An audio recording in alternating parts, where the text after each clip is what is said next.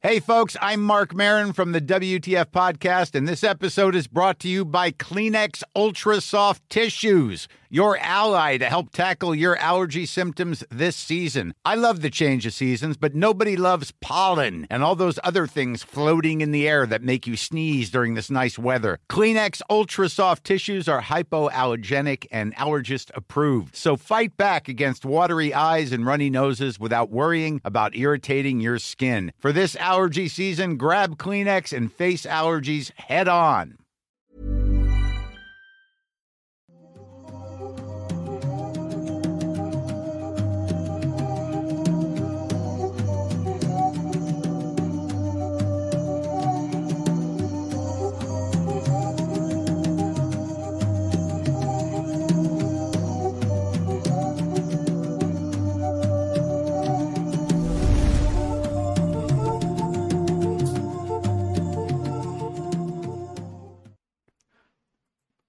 Hola, ¿qué tal? Sean bienvenidos a un episodio más de Noctámbulos, el episodio 110 ya. Mi nombre es Emanuel Morales, como siempre me acompaña mi compañero y amigo Kevin García. Masketman, ¿cómo estás, Kevin? Estoy muy bien, estoy muy emocionado porque el pasado 31 de agosto cumplimos tres años de este podcast. de Tres este años programa. 110 episodios, tres años no cuadra, que es uno por año, uno por semana, pero, pero bueno. Ni cuadrará. no, es que a ver, si nos hemos aventado este pausas, Vacaciones. vacaciones, fin- final de temporada en el episodio 100, que nos mamamos 100 episodios para hacer un final de temporada, es como sí. no descansamos tuvieron una tanto. primera temporada, que realmente seguimos en la primera temporada, pero, Sí, pero técnica- bueno. técnicamente tuvieron una primera temporada La de- verdad estoy de muy 100 contento. episodios. O sea, realmente estoy feliz porque me, me dio mucha nostalgia recordar ese primer episodio.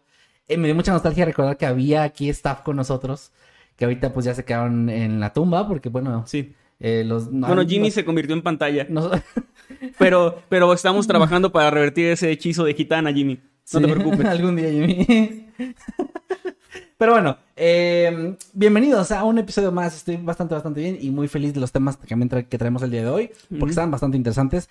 Platicamos, normalmente no nos spoileamos, hoy sí platicamos un poquito más o menos de que hay una ligera conexión entre nuestros temas. Por ahí algo que está interesante. interesante. Ajá. Y pues antes de comenzar con los temas, como siempre, los invitamos a que eh, pues se unan a nuestros grupos en Facebook, Noctámbulos Podcast, Los Habitantes de Mundo Creepy y Escuadrón Subnormal son nuestros grupos ahí en Facebook para que compartan memes, platiquen, hagan preguntas o, o convivan básicamente con nosotros y entre ustedes. También agradecemos bastante al buen meme parreño que está por ahí pues rifándosela juntando sus superchats y todo para que podamos leerlos a mediación y después al final del programa. Sí, sí. Por cierto, muchas gracias a los que ya están dejando sus superchats, gracias a los miembros de este canal y gracias pues a la gente que está ahí a través de Twitter con el hashtag soy habitante. Recuerden que también vamos a leer, No, no, no, con el hashtag perdón, con el hashtag Noctámbulos Podcast o también con el soy habitante. No, también no, se- porque también no, se no. agradece. Pero no lo en vamos los, a leer. en los en los otros en las otras semanas, en los otros días de la No semana. hagan caso, no Pero hoy con hashtag Noctámbulos Podcast, Ah, o sea, te estás agradeciendo así. así yo agradezco a la no. gente que lo usa. Gracias a Juanito que comentó hace dos años un video. También, ¿por qué no? También, Gracias. no?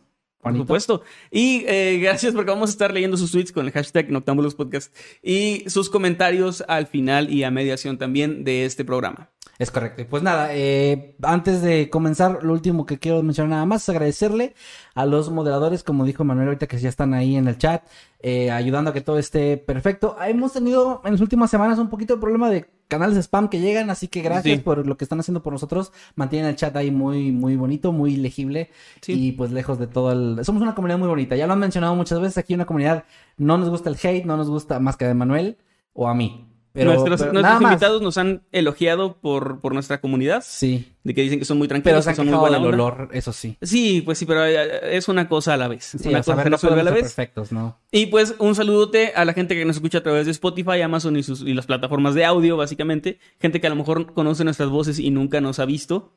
Hay Esa que- gente, hay gente ingenua, güey, que cree que estamos guapos Ay, por nuestra no, voz. pero Pobrecitos. hasta mi voz es voz de feo, güey. Pues no sé. O sea, ahí sí ya es creerte, ahí sí ya es hacerte una imagen tuya. Pero es porque sí nos han llegado de que, ay, no los- nunca los había visto y yo pensé que estaban guapos. Nunca Pues se no. ha visto emo emojido vomitando. Ajá. Ya No, adiós. Ah, estuvo- perdieron un suscriptor. Estuvo muy chistoso que hubo personas que llegaron y nos dijeron, yo pensaba que, o sea, las caras que ustedes tienen las veía al revés. La, voz, voz. la voz de Manuel pensé que la tenía Kevin, la voz de Kevin la tenía Manuel. Ajá. Y pues bueno, Bueno, ya vamos a comenzar entonces con eh, los temas del día de hoy que te toca a ti decir el primer tema Es de la correcto. Como ya lo vieron en la miniatura del podcast en YouTube o en cualquier plataforma digital, el tema que traigo el día de hoy es algo que se me hizo muy interesante. De hecho, es uno de los temas que tenía ya hace como un mes más o menos me acuerdo que me puse a investigar muchos temas. Los leí un poco por encima, la verdad, para no saturarme, pero sí fue como de, ah, este está interesante, este, y me, me- me hice una lista. No tengo el orden exacto, pero tengo esa lista. Y en esa lista estaba este tema que se me hizo desde que lo, lo conocí en ese momento muy interesante y ahora que lo investigué ya más a fondo, me gustó todavía más. Que es el origen bastante triste, estremecedor de la alerta Amber. Obviamente les voy a dar el contexto para los que no conozcan es- esta alerta o no sepan de qué estoy hablando. Eh, aunque yo creo que la mayoría ya la hemos escuchado al menos una vez en la vida. Lamentablemente. Lamentablemente, lamentablemente, justo. Est- Esta, alerta es una, mm, un mensaje, digamos, que se distribuye a la población a través de medios masivos, noticieros, radio, eh, ahorita actualmente en- a través de las aplicaciones de teléfono o también te llega como mensaje de texto, internet, todos los medios, eh, periódico que ahorita no se usa tanto, pero en un inicio así era también el periódico muy importante, todos los medios masivos y sobre todo lo más instantáneo posible. Es un mensaje que aparece, interrumpe las transmisiones, interrumpe los programas para dar un- una alerta de una persona desaparecida. En este caso, muy específicamente la alerta Amber está enfocada en menores de edad. Se podría decir que se activa al momento de que se presume que un menor de edad está en peligro o riesgo de haber sido secuestrado o que- su integridad física está en riesgo también. Si bien la palabra amber hace alusión al color ámbar, que es el color para los que no lo ubiquen bien, el color del semáforo, que mucha gente le dice naranja o amarillo, realmente es el ámbar que indica precaución, es un color que se usa también en señalamientos y en otras cosas como indicador de precaución. Y Sí. es, va de la mano con esta alerta, porque al final del día es una alerta que también está hecha para niños o, menores de edad desaparecidos, no necesariamente secuestrados, aunque lamentablemente en su mayoría los casos sí son de secuestros. Puede ser un niño perdido. Puede ser un niño perdido, pero no, es que también hay, hay como directivas, no, no necesariamente, por ejemplo, si te, te pierde tu hijo en un centro comercial, no aplica la alerta ámbar. Eh, Bueno, a tiene- menos que pasen horas, ¿no? Y que no lo encuentres. Mm, sí, ya tiene que pasar más tiempo. Tiene que- es que tiene que haber como ciertos lineamientos. Tiene que estar segura la, la- la policía de que está en riesgo su integridad física. Como te dije, si no, no siempre aplica. O, por ejemplo, hay, hay casos donde niños se salen por una discusión de su casa. Sí. Eso tampoco siempre aplica. Y esto puede sonar bastante como cruel y puede sonar como injusto decir, oye, pues si mi hijo se perdió, ¿por qué no, me, por qué no quieres activar la alerta Amber por él? Y es porque principalmente esta alerta está hecha para, ah, valga la redundancia, alertar. O sea, es algo que tiene que llamar la atención de la gente porque la función que tiene principalmente es que la, la mayor cantidad de gente posible en el área designada donde se dio esta alerta se entere de la información y traten de ayudar a localizar al niño. También se necesita tener información del niño exacta, como descripción exacta, si hay, si es una alerta activada por un secuestro, donde hubo testigos de que hubo un secuestro, eh, también la descripción de la persona o del vehículo, entre otras cosas también que son muy importantes que se recopilan antes de activar la alerta. O sea, sí es muy rápida, pero tampoco se hace de la nada porque lo que se tiene miedo es que si se hiciera así, que puede ser un poco más efectivo, a lo mejor el, el- inmediatamente a los 10 minutos de que tu hijo se perdió, ya se está alerta Amber- ya está Amber buscándolo, perdón. Pero el problema es que esto puede desensibilizar a la población. Puede provocar que la gente ya empiece a ignorar de que ah, seguro es un niño perdido en el centro comercial. Sí. Y, y no, saben, actualmente la gente sabe cómo se activa esta alerta, que es un niño que ya es un hecho de que se desapareció. y Que que se evaluó de cierta forma el caso y que se está tratando de proteger su vida. Sí, sí, de hecho una de las directivas también es que una, eh, o sea, una estación de policía haya validado la desaparición. Ellos tienen que dar el, el- el ok para que se distribuya. Pero bueno, les decía, también AMBER es un eh, retroacrónimo, que para los que no sepan que es como yo no sabía antes de esto, es un acrónimo que eh, parte de una palabra que ya existe. Y, como que, por decirlo así, fuerza el hecho de volverse un acrónico. En este caso, AMBAR significaría America's Missing Broadcast Emergency Response o se traduce como desaparición en América, transmisión de respuesta de emergencia. Ok. Y no Eso es no un- lo sabía. No es un acrónimo, o sea, no, no lo crearon eh, como acrónimo en un inicio porque tiene una historia.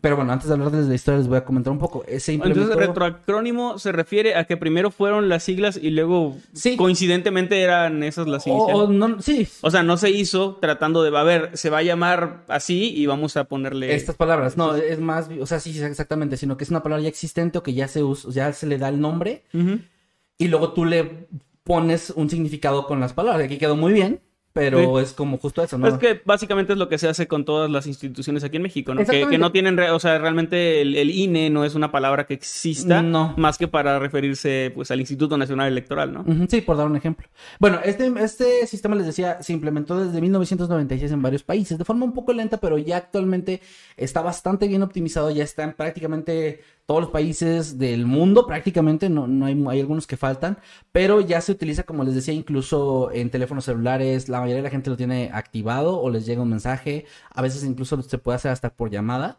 De que contestas y, y te- una voz te, te menciona lo, lo- lo que pasó etcétera, ¿no? Y ha, ha sido algo bastante, mm, bastante efectivo. De hecho, se ¿A, ti te ha llegado algo de eso? Eh, no, pero a mi mamá sí le llegó. A, a mí eh, por En mensaje de texto me llegó una vez. A mí nunca me ha llegado, fíjate, pero sí a mi mamá cuando se mudaron a Ciudad de México, de las primeras cosas que me comentó que le choquearon fue de que le llegó una alerta Amber y sintió muy feo de, ay, güey. Claro. niño". Que digo, no es como que en Matamoros donde vivíamos no, no desaparecían niños, pero... Como- que no es tan común activar la alerta. No, no, sale- no se activa tanto. Sí pasa, pero no es tan común. Porque a mí sí me, o sea, me pasó una vez de los más de 20 años que Bueno, viví en Matamoros. A ver, ¿cómo te sentiste? Eso es importante saberlo. Eh, pues sí, se, o sea, se siente feo porque pues era el nombre, me- no sé si tenía el nombre, pero venía algo así como datos de la persona y pues decía que era importante que si tienes una información y todo eso. Y decía alerta a Amber, o sea, era De hecho, como- también igual me encantaría si la gente de nuestro chat o la gente que nos está escuchando en, en plataformas digitales nos dejan ya sea un tweet o aquí en el chat en YouTube o en comentarios en YouTube si les ha llegado. Y también la primera vez que les llegó, cómo se sintieron, porque es que sí es- está hecho un poquito para impactar, para que le pongas atención, porque es básicamente convertir a los civiles en los ojos y oídos de la policía. Y la es que inevitablemente, a menos que sea un lugar súper remoto, alguien tuvo que ver algo siempre. Es Sí. como- aunque sea por casualidad. Sí, o sea, sí, sí. pues, yo, por ejemplo, soy una persona que rara vez sale de su casa, pero si es algo en la zona donde vivo, no falta que yo haya escuchado algo. Que, ah, escuché que arrancó un auto como Muy muy, rápido. rápido. a tal hora, ¿no? O O sea, iba, ese- iba a exceso de velocidad a un vehículo. A veces creemos que no somos de ayuda o que, en mi caso, que soy muy distraído, que me da siempre miedo ir con alguien y que se me pierda porque nunca recuerdo qué ropa traía o me van a preguntar cómo estaba peinado y no voy a saber, pero de qué color son sus ojos. Pero, este, pero Serías malísimo haciendo una descripción de esas que hacen pésimo, pésimo, pésimo. O sea, Retrato hablado. sí, ma- principalmente con la ropa. O sea, si me preguntas como qué ropa traía la persona, no me voy a acordar, es muy difícil, a menos que sea algo como muy llamativo. Sí. Pero bueno, eh, a veces creemos que no somos de ayuda, pero cualquier cosa mínima que recuerdes haber visto o escuchado puede ser vital para, Sí, para ciertas De investigaciones. hecho, precisamente la alerta, como les decía antes, tiene esta función de llegar a la mayor cantidad posible de gente en un corto tiempo, porque según los expertos en el tema de, de personas desaparecidas y los eh, organismos encargados de, de cuidar toda esta información, mencionan que las primeras horas de desaparición de una persona son las más importantes y prácticamente son las que hacen la división entre la vida o la muerte de esta Sí. persona desaparecida. En el caso de los niños todavía más, porque casi siempre en los niños se maneja un caso de secuestro. de hecho, Es ha pasado común. incluso que la alerta, digamos, alerta, valga la redundancia, a quien se llevó a la persona. O sea, porque también le puede llegar o puede saber que ya están buscando. Pero fíjate que eso es muy Y- útil. Eh, eh, a eso voy, ha pasado, yo he visto noticias de eso, de que a veces regresan a los Ajá. niños como que lo Bueno. encont- lo, encontraron en un parque, ¿no? O sea, Eso lo tenía aquí también escrito, fíjate, justo, que, que ha tenido esa efectividad a- que, que llega a un punto en el que se activa tanto y tan masivamente que estas personas, la- los que secuestran a los niños, se, se asustan, ¿no? De que Sí. los van a encontrar, porque, O sea, porque va- vas caminando- toda su información, ¿no? Es como... vas caminando en la calle con un niño que te llevaste de no sé dónde y sabes que de, de toda esa gente a todos probablemente les llegó y que Sí. van, estás a, o sea, están a nada de voltear a verte y Sí. si estás en México probablemente de tener un fin bastante violento. Entonces entiendo que funciona también como intimidación para la persona Sí, que lo y ha hecho. funcionado, o sea, así como tú dices, hay casos documentados donde eso, precisamente eso ha pasado. Y justo hablando de datos y todo esto, eh, desde su implementación hasta la última actualización que hubo de estos datos, según el NCMEC, por sus siglas en inglés, que en español sería Centro Nacional para Niños Desaparecidos y Explotados de Estados Unidos en este caso, se le ha salvado la vida en ese país a más de mil niños gracias a la alerta Amber. Wow. han sido rescatados o devueltos sanos Sí. y salvos gracias a esta activación. Eh, como decía, ha habido gente que los ha regresado y... Pero esto, les decía, es apenas algo reciente, o sea, es muy reciente. Y si piensas de 1996, Sí. ah, eh, tiene poco tiempo. Antes existían otros, otros, eh, planes como de contingencia para estos casos. O sea, sí había formas, eh, la policía sí contactaba a los medios y se hacía, pero era algo, un proceso un poco más lento. Y hubo casos, como el que les voy a Pues contar. no, día no había un protocolo tal cual, ¿no? Es que el protocolo no existía tan, tan claro. Y, y esa, es de esas cosas que ahorita mucha gente, sobre todo los más jóvenes de la audiencia, si les ha tocado escuchar de la letra Amber y todo eso, parece algo que siempre ha estado ahí. Pero la gente que ya pase los 35 o 40 años, pues eso no existía. O sea, no te llegaba nada, ni llamabas a tu casa, ni lo veías por. Tuvieras noticias en la noche cuando llegabas, que en la mañana un niño desapareció, pues ya, ya es tarde. Ya, Sí, ya, ya no- pasaron 8 horas, 12 horas. Sí, entonces esto tiene como esa, esa intención de ser un, un sistema rápido y ha funcionado, les decía. Pero antes no existía, lamentablemente antes este protocolo tan rígido, tan marcado no, no estaba. Y hubo obviamente casos donde por el hecho de no existir, hubo niños que tuvieron destinos bastante terribles o tristes. Y esto es el caso que les voy a contar el día de hoy. Es la historia de Amber Renee Hagerman, la niña detrás de la alerta Amber. Amber nació el 25 de noviembre del año 1986 en Arlington, Texas, en Estados Unidos. Fue la hija mayor de la relación entre Donna Whitson y Richard Hagerman, quienes nunca llegaron a casarse, eran pareja, vivieron juntos muchos años, pero no llegaron a consumar el matrimonio, pero tuvieron dos hijos en medio de su relación, que eran Adelantados Amber- a su época. Sí, eh, que eran Amber eh, y Ricky, a quien ella, a quien Amber le llevaba cuatro años de diferencia, ella era la mayor. En algún punto entre 1986 y 1995, Donna decidió terminar la relación con Richard, alegando que era una persona no violenta, pero sí que sufría maltratos. No sé bajo el contexto de la época a qué se refería, pero simplemente ya no se sentía bien y ella fue la que decidió Pues si no era violento, supongo que era más como violencia verbal, ¿no? Tal vez, de eso sí no encuentro. De hecho, no hay tanta información de esta parte de la vida de ellos. Pero pues se menciona eso de que ella fue la que tomó la decisión de, de dejarlo, se llevó a los niños y se mantuvo como madre soltera durante un tiempo. Richard mantenía contacto con sus niños, no se despegó de la familia. De hecho, se, por lo que se menciona, él estaba muy al pendiente de ellos, los iba a visitar, pero no podía dar. No, por razones que no es, al menos yo no encontré en la investigación, por qué no podía dar manutención o no era suficiente lo que daba para manutención o para brindarle siquiera una casa. De hecho, Donna y sus dos hijos vivieron durante este tiempo, eh, este periodo entre que se separaron y lo que ocurrió con Amber, en algunas casas de acogida o también llegaron a vivir con los padres de, de Donna, Ok. que les trataban de brindar como pues apoyo, ¿no? Pero no sé por qué exactamente se movían tanto y no se quedaron con los papás, pero pues mencionan esto de que estuvieron moviéndose. Donna era una mujer eh, que quería todavía superarse y llegar más lejos de lo que había llegado porque muy joven se había, había pues, dejado la escuela, ni siquiera había terminado la secundaria. Entonces su intención era terminar la escuela, tratar de graduarse, aunque sea de secundaria o preparatoria, y buscar un mejor trabajo, buscar un trabajo que le brindara lo suficiente ingreso para darles una casa a sus hijos y una vida más digna. Esto precisamente llamó la atención de una mujer llamada Pam Curry, una reportera y presentadora televisiva que se encontraba en ese momento trabajando para el Canal 8, esto es a finales del 95. Eh, esta, esta cadena también se le conoce como la WFAA y ellos estaban trabajando en un documental llamado From Welfare to Work, que el welfare, para los que no sepan, es un programa de asistencia de Estados Unidos que se le da precisamente a personas que no tienen trabajo, madres solteras, personas de la tercera edad, es como un programa de ayuda a, a los ciudadanos. Y ellos estaban documentando, querían documentar este caso, donde una mujer que, que no terminó la, la escuela secundaria y que estaba viviendo así de una forma bastante precaria y con problemas económicos, comenzaba a superarse.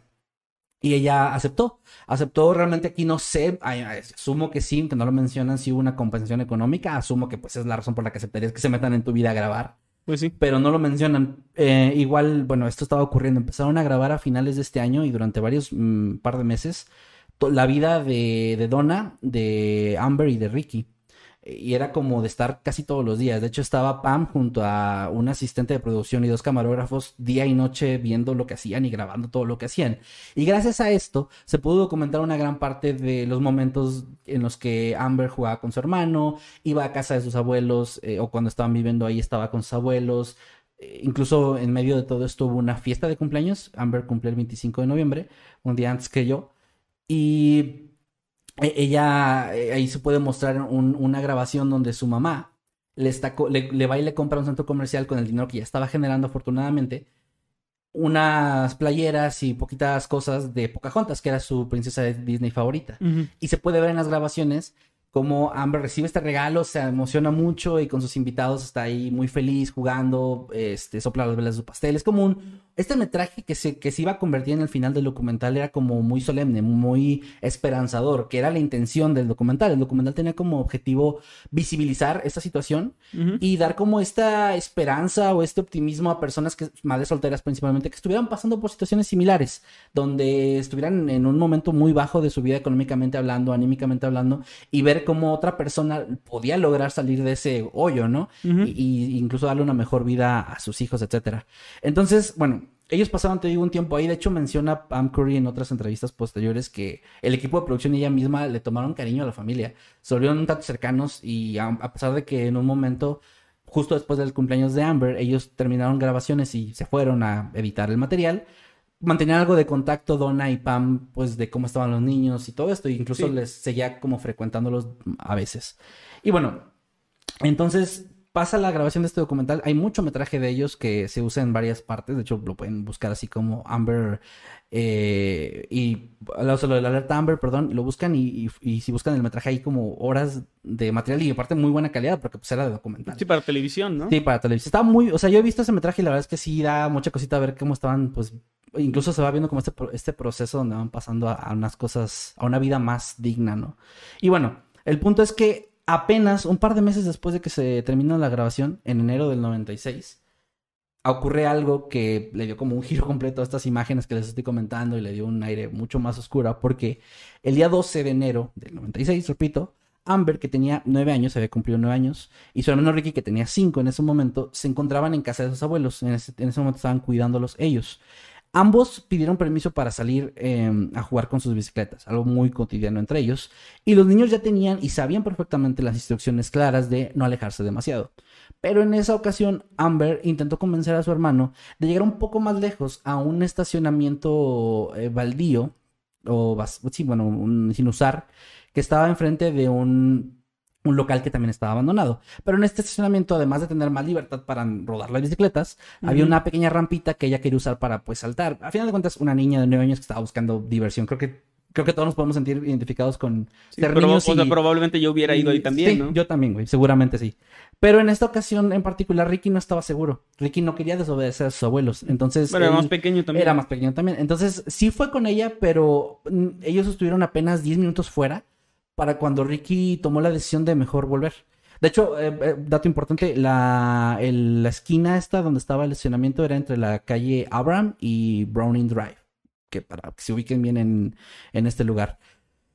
Ahí, bueno, el niño le dice que se va a ir porque tiene miedo de desobedecer a sus abuelos, ¿no? El, niño como que un poquito más este, cuidadoso con este aspecto. Regresa en su bicicleta y cuando regresa los abuelos ven que viene solo. Entonces le preguntan dónde está Amber y él le dice les cuenta la verdad, se quedó en un estacionamiento a un par de cuadras. Le piden que si puede ir a hablarle y para decirle que no se vaya tan lejos. Y cuando el niño va, encuentra el estacionamiento vacío, salvo la bicicleta de Amber, que ahora se encuentra tirada en el suelo y ya, ya no está por ningún lado.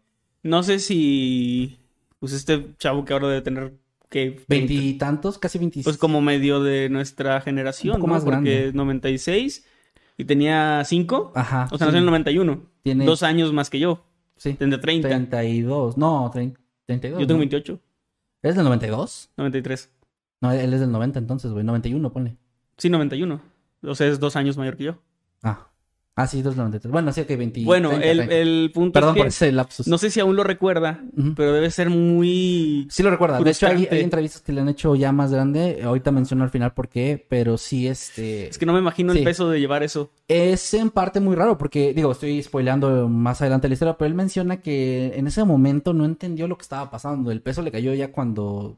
Sí, a eso me refiero. Ahora, si lo recuerdas ya de grande y piensas en eso, en debí quedarme, en debí decirle, insistirle que viniera conmigo, cosas tan simples. Sí, pero siendo incluso mi hermano menor y tener tienes cinco años es difícil, o sea, entiendo, entiendo, yo también sentiría que sea culpa tal vez, pero sí es como muy difícil. O sea, no, estoy diciendo que sea su culpa, no, pero, para nada, pero creo que, o sea, si yo, yo poniéndome en su lugar, sería algo que me perseguiría probablemente toda la vida. Probablemente sí es lo que pasa. Y igual a los abuelos de que estaban bajo su cuidado. O sea, son ese tipo de cosas. Pero es que, también, güey, o sea, poniendo en contexto un poco, eran los años noventas. Nos tocó a nosotros eh, más los. Yo me llegué muchas veces. 2000, era normal que fueras, O sea, me llegué muchas veces a parques ahí a jugar con mi hermana o con mis primos. Mi abuela materna, hubo un tiempo en el que yo viví en Ciudad de México, un par de años, cuando mis papás se separaron temporalmente.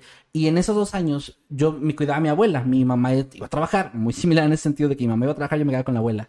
Y iban, e iban mis amigos de, de ahí del, de los andadores a, a pedir que yo saliera. Y nos íbamos, no tan lejos, pero era como una zona de andadores. Si ubican las zonas de andadores en, en Ciudad de México, son, es como si fuera toda una extensión donde hay pequeños pasillitos nada más, algunos parquecitos, y bueno, yo me iba hasta donde está un mercado cercano que es algo lejos, es como, ¿qué les digo?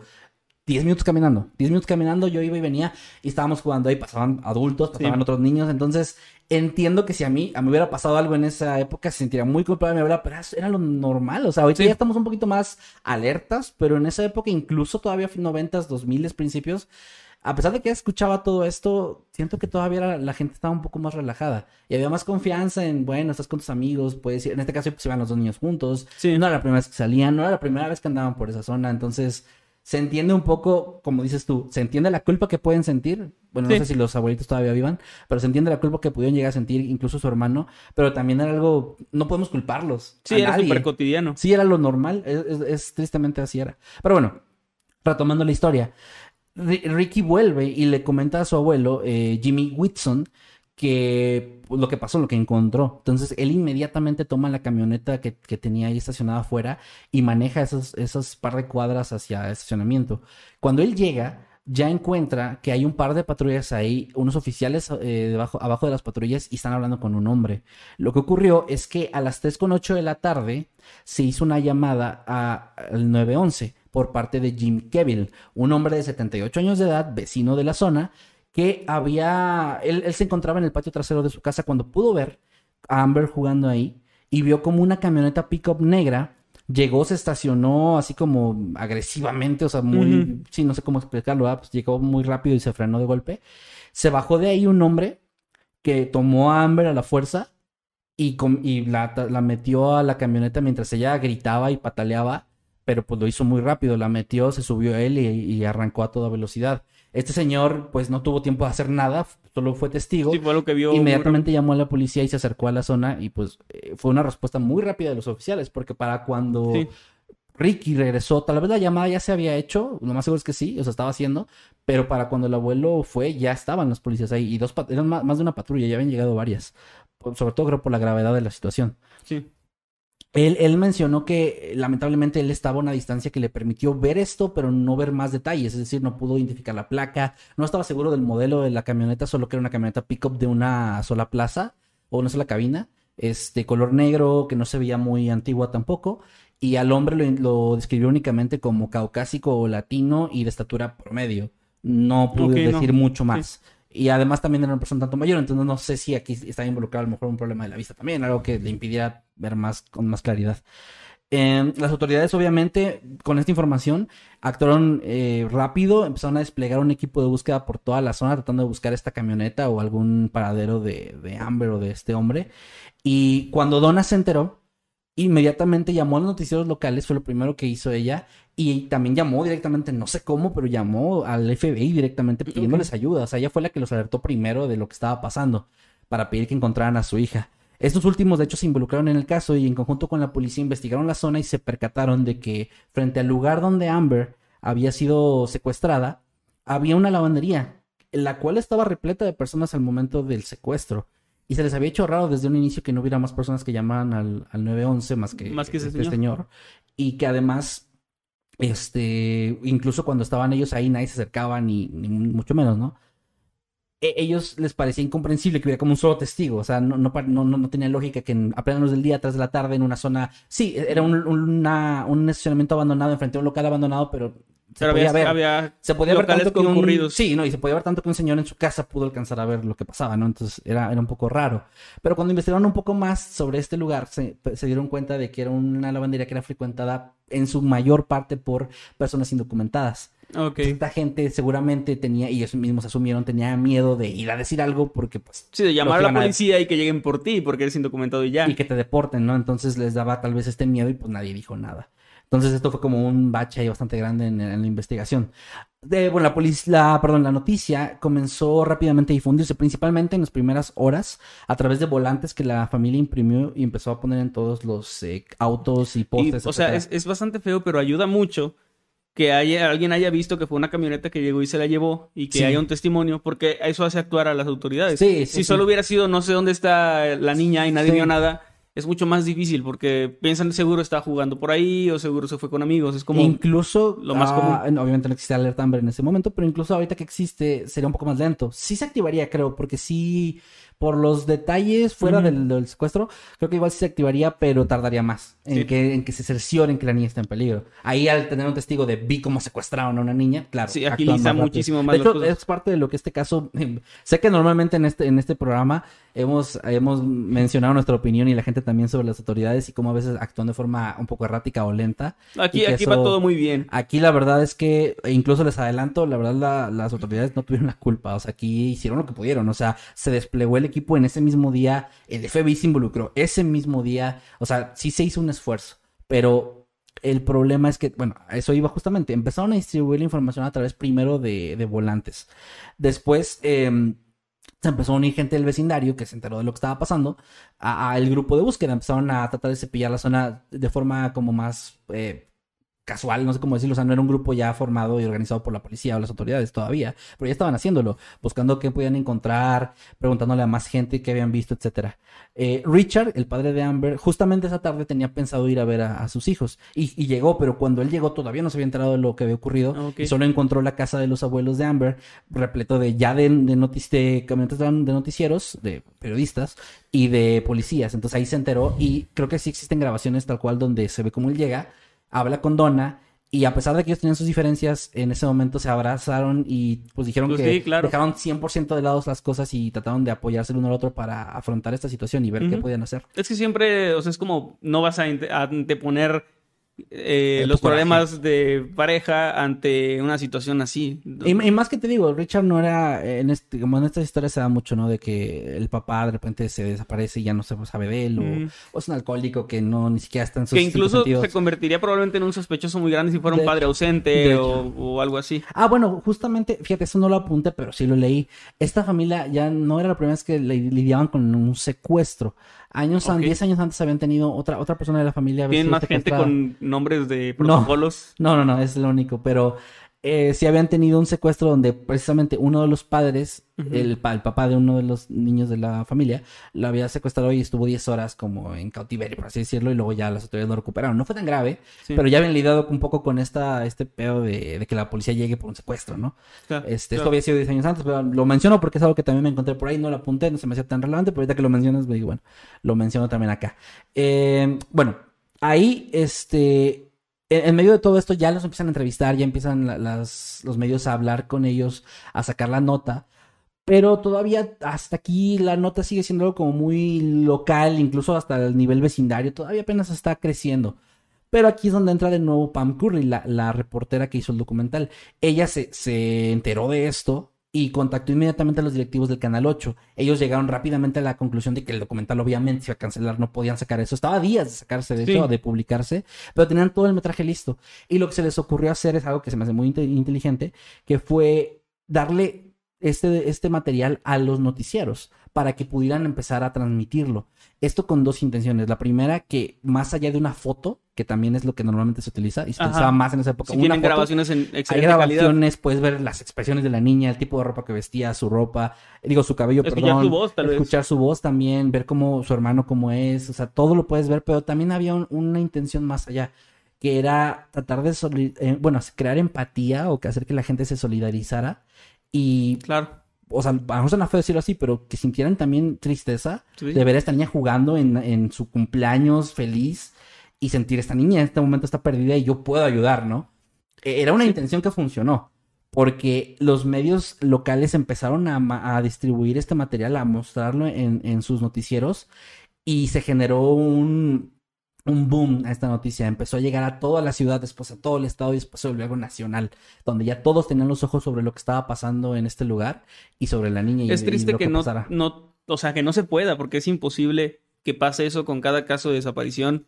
Hay unos Sí, que lamentablemente quedan desapercibidos, hay otros que tienen la, la presión y la opinión pública encima. Fíjate que, Que a- a- hablando- bueno, perdón, termina, termina, termina. Que dentro del pésimo escenario que es, eh, pues es algo de mucha ayuda que, que tu caso se haga mediático, porque Sí. ayuda a que haya presión ante las autoridades, ayuda a que más gente se entere, ayuda a que haya más miedo por parte de quien haya hecho algo También, ¿no? definitivamente que también ayuda. Fíjate que ahorita que dijiste eso de, de un caso mediático, recordé algo muy reciente. Aquí en, en México, los, no sé si en Latinoamérica esto se llegó, fue una noticia nacional muy importante.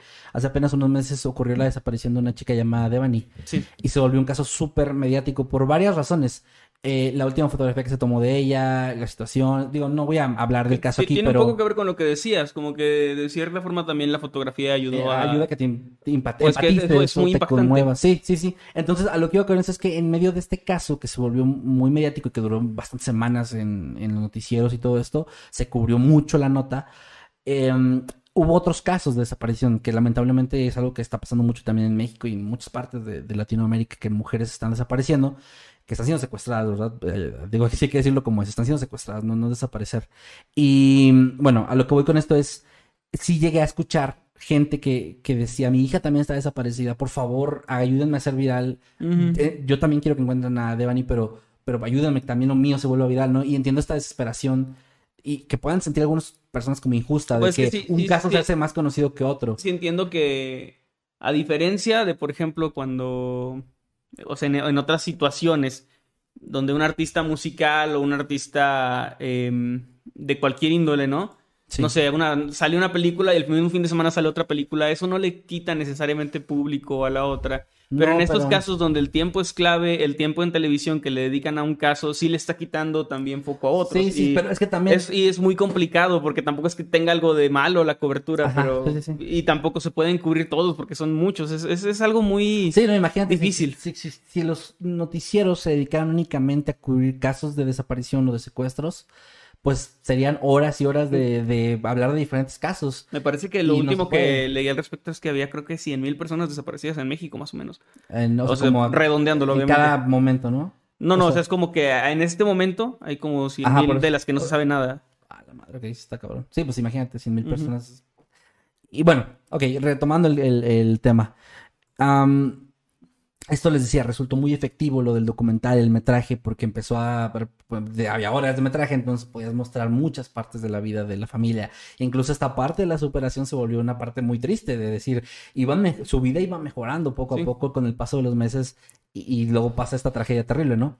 Y bueno, esto provocó que llegaran decenas o hasta cientos de llamadas a la policía, pero aunque no se reveló la información de esas llamadas o qué decía la gente, la policía sí llegó a mencionar que es no estas pistas nuevas no llegaban a ningún lado o no ayudaban demasiado. Sí. No era algo tan sí que diera pudiera avanzar el caso realmente, o sea, solo fue como algo que incluso llegaban de otras partes del país que pues, no es como que sirviera de algo, ¿no? Es que también mucha gente con el afán de ayudar, de repente puede ver una niña muy similar y decir Sí, que sí, está en tal lugar. Y puede que sea de ayuda, pero también eh, si recibes 20 llamadas de gente en diferentes partes del mundo que dice que vio a la niña porque se parece, también llega a entorpecer un poco. También, lamentablemente, sí. Eso es lo difícil de este tipo de casos, que uno a veces, ya viéndolos cuando ya pasaron y están documentados, ves una línea clara. En ese momento no hay ninguna línea para No, no, nada. no sabes qué O cosa sea, no sabes si- justo, no sabes si esa persona ya está volando a otro estado y, y, pues sí. Se- sí la pueden ver en otro estado o no.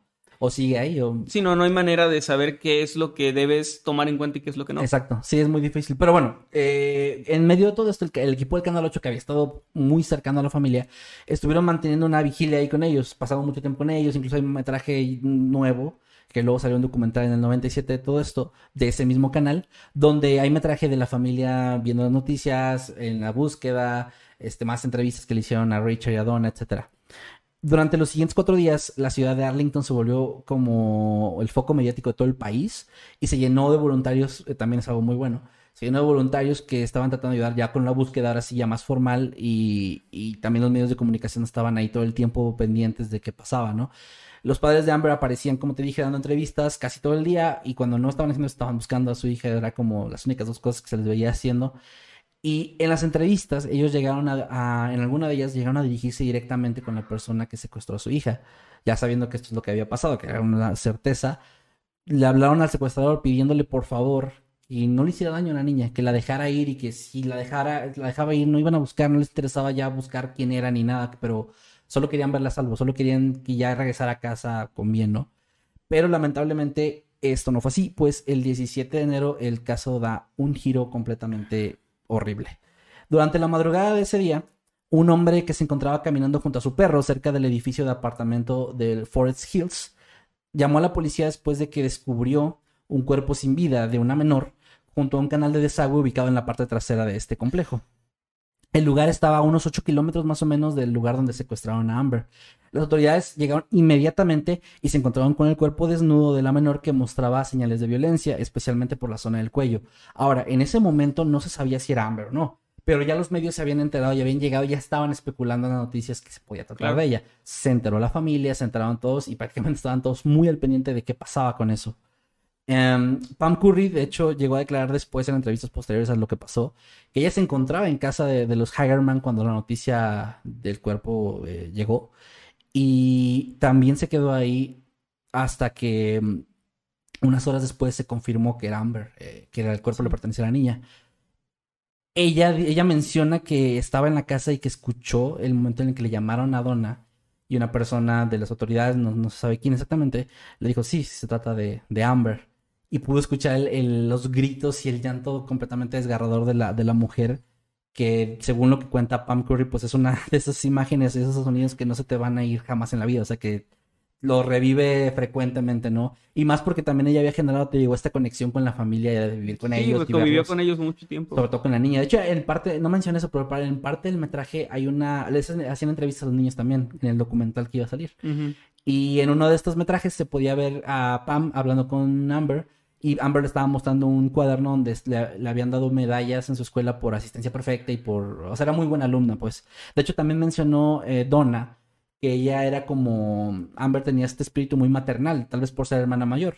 Pero que a todos los niños con los que se juntaban, los niños que fueron a su fiesta, por ejemplo, que eran sus amigos de ahí de la escuela y del, barrio, ella era como la protectora, siempre estaba cuidándolos, siempre ella estaba como vigilando que no les pasara nada, aunque no era la mayor de todos, tenía esta, este espíritu más maternal, ¿no?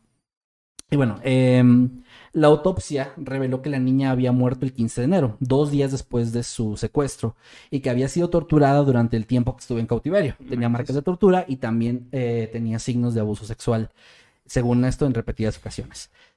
Finalmente, el secuestrador la había asesinado eh, brutalmente, cortándole la garganta en más de una ocasión y después arrojó su cuerpo a ese arroyo, o a este, sí, a este canal.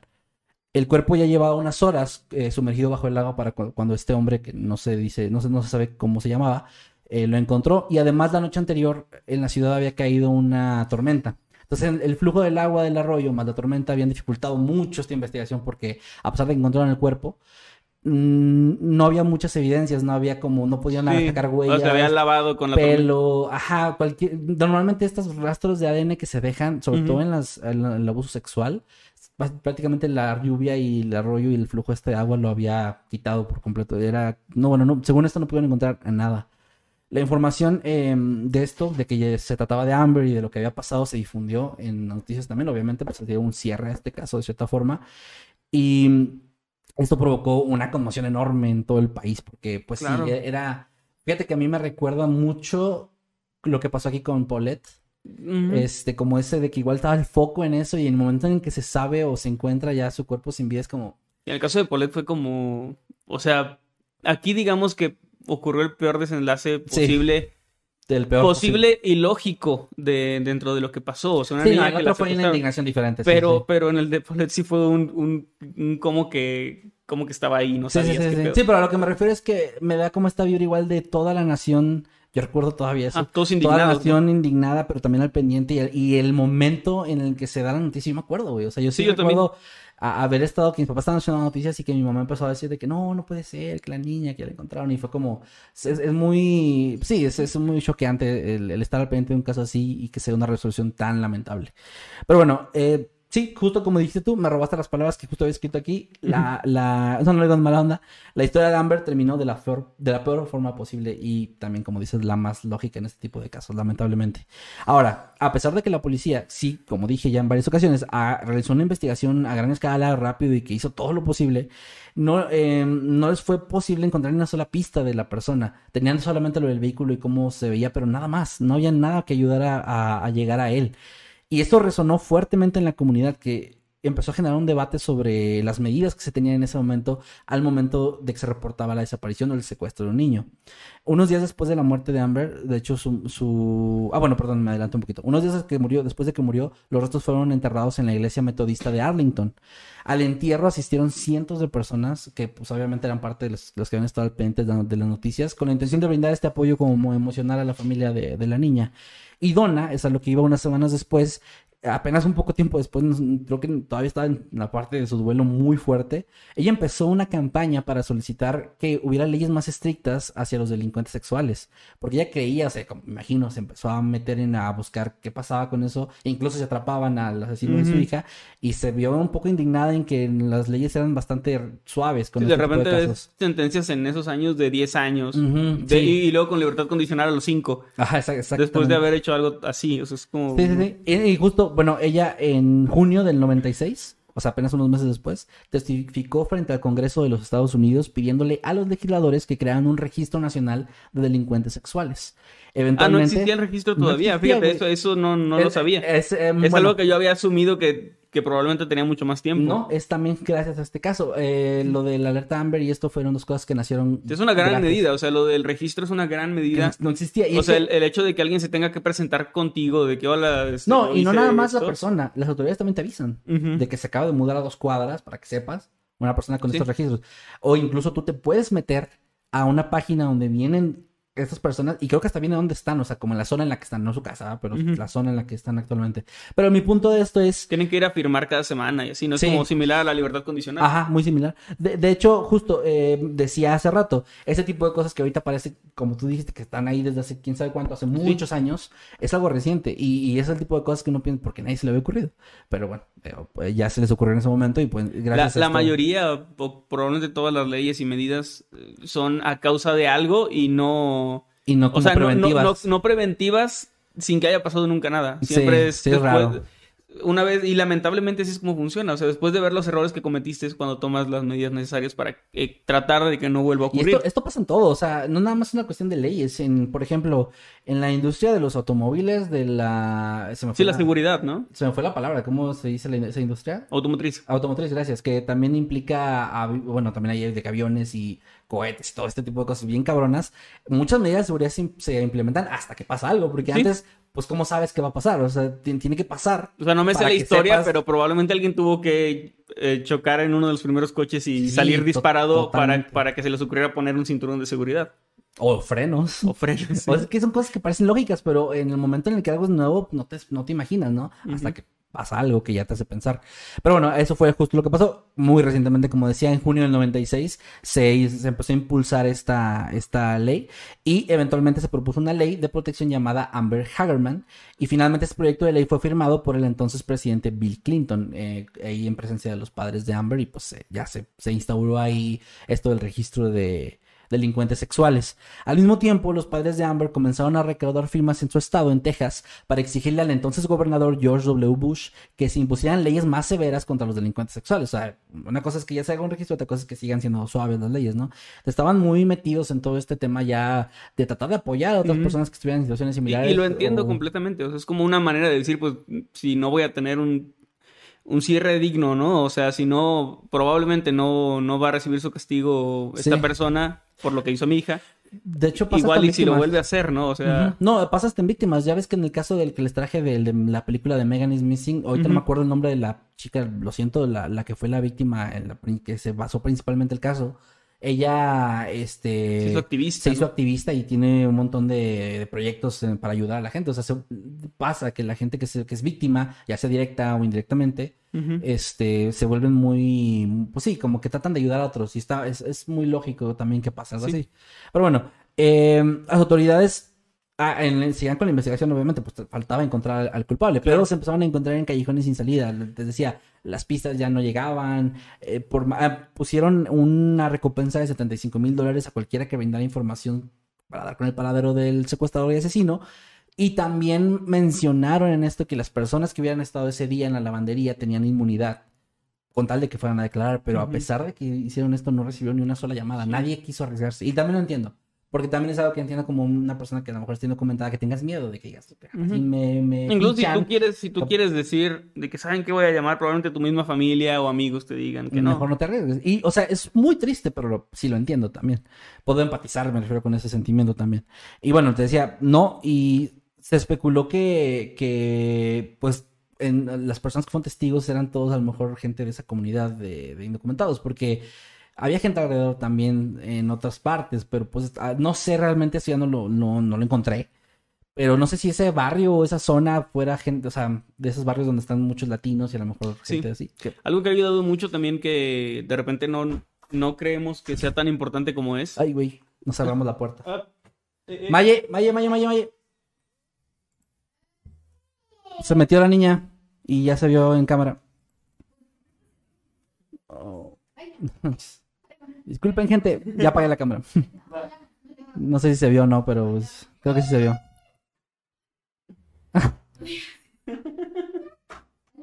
Ciérrale con seguro ahora sí, por favor. Problemas técnicos. estamos de vuelta en video. Este, una disculpa, no, no sé si se vio, pues si se vio. En pues, ahí. vivo. Si se vio, confíen en ustedes que no van a filtrar la información de mi hija, por favor. Eh, te decía que algo, algo que no a veces no tomamos muy en cuenta es la importancia de muchas ciudades que, que tienen ya cámaras por todos lados. Ah, claro, también. Porque en este Sí, caso sí. hubiera sido muy útil que pues hubiera cámaras ahí en las calles de diferentes ángulos. Incluso se puede seguir la trayectoria de un vehículo. Sí, sí, Eh, que se ha hecho también. Ujú. Ah, pa- es, algo que ha ayudado mucho. Las cámaras estas que son para los semáforos también, también ayudan mucho, ¿no? Sí. Pero bueno, eh, eh, retomando. Este. Ay, perdón. Sí. En los días posteriores a la muerte de Amber, una mujer de nombre Diana Simón, residente de Fort Worth, en Texas, contactó a la estación de radio KDMX. Ella era una madre de familia también que había estado siguiendo las noticias. Y presentó ante esta, ante esta cadena de esta estación de radio una idea que sin saberlo en ese momento se convertiría en un parteaguas a nivel mundial para las investigaciones de niños desaparecidos. Ella mencionaba y cuestionaba a las autoridades de si, si existía ya un servicio meteorológico que alertaba inmediatamente de huracanes, tornados, etcétera, a todos los medios de comunicación, por radio, etcétera, ¿por qué no hacían algo así con los niños desaparecidos? Para actuar más rápido. Y de hecho, las autoridades sí tomaron en cuenta este, este, esta, eh, no sé, idea que ella Propuesta, dio, ¿no? propuesta, iniciativa, porque se hizo como un, un ruido. O sea, la gente que escuchó esto empezó a hacer eco de esta propuesta, llegó a las autoridades y ellos se dieron cuenta que sí hubo cosas en el caso de Amber, que, te- que si tal vez hubiera existido esta, esta, este protocolo antes o esta alerta antes, hubieran podido ayudar un poco. Porque, pues, ellos estaban buscando a Amber cuando, cuando se supo lo del secuestro, pero la gente no. Sí. O sea, hubo más testigos de esa O sea, camioneta de donde ah, se dirigía, pero ya tarde. pasaron cuántos días hasta que se hizo El- público en los medios. No, pues en ese día, pero pasaron al menos unas 10 horas. Por lo que yo estaba viendo aquí el del timeline, sí pasaron al menos unas 10 horas antes de que ya se empezara Ajá. a transmitir. Lo mismo que te decía hace rato, el ejemplo de llegas a tu casa y tendrás que en la mañana pasó esto, ¿no? Sí. Entonces, y tal hoy- vez recuerdas que pasó algo, pero como fue algo hace 12 horas, ya ni siquiera Además, eso fue a nivel detalles. local. A nivel nacional fue hasta después. Entonces, sí, está, está complicado ese tema ahí, que tal vez sí hubiera ayudado, tal vez. Y las autoridades tomaron esto en cuenta. En un inicio, eh, la iniciativa solamente se hizo de forma manual a través de las estaciones de radio que se unieron a la propuesta. O sea, sí había, se, se empezaron a activar las alertas a través de radio nada más. Ya con el paso del tiempo, se unieron canales de televisión, agencias policiales, periódicos y organizaciones de apoyo locales a, esto, a esta alerta, pero todavía se manejaba de forma manual. Ya hasta 1998 se creó el primer sistema de alerta automatizado y para el 2001 eran apenas, y es que esto a mí sí me suena también muy lento, apenas cuatro estados en el país Ya han pasado 5 años. que sí, que habían implementado la alerta Amber. Sí. Fue precisamente el paso más importante que se dio en 2003, cuando el, ahora presidente George W. Bush firmó la alerta Amber como una legislación, convirtiéndolo así en un programa a nivel nacional. Y ahora sí se empezó a implementar ya aceleradamente y de forma automatizada en prácticamente todo el país. Con el paso de los años ya se empezaban a unir más países a la iniciativa. Algunos de ellos le dieron a esta alerta nombres distintos, como por ejemplo en El Salvador, un saludo a la gente de El Salvador, se le conoce como alerta ángel desaparecido. En otros países como Argentina hay algo muy similar a lo que pasó con Amber en Estados Unidos, porque en Argentina se le llama alerta Sofía debido a un caso de una, niña llamada Sofía Herrera que en 2008 desapareció y que tengo entendido que su paradero sigue siendo desconocido hasta el día de hoy. Aquí es alerta ámbar, ¿no? Le llaman así. Aquí es, es Amber también, o Ámbar. ¿Sí? Mucha gente le dice Ámbar, pero es Amber. Ya, ya investigué. traté de Ok. investigar. Ahorita llego a lo de México.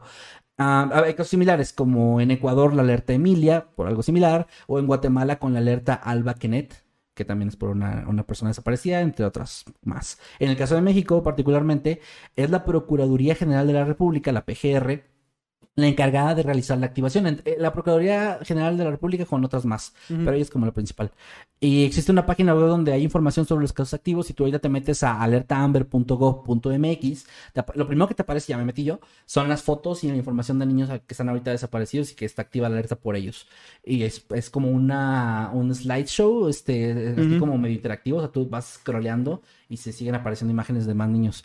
Y eh, también ahí viene información sobre qué es la alerta Amber, cómo funciona en México, cómo se activa, qué no la activa y números de contacto, obviamente, también para tú poder tratar de. Sí, si tú viste algo, sabes algo o incluso de algún caso. de activar una, o sea, intentar activar una alerta, o sea, también te, te- te dirige directamente con la gente que se encarga de esto, ¿no?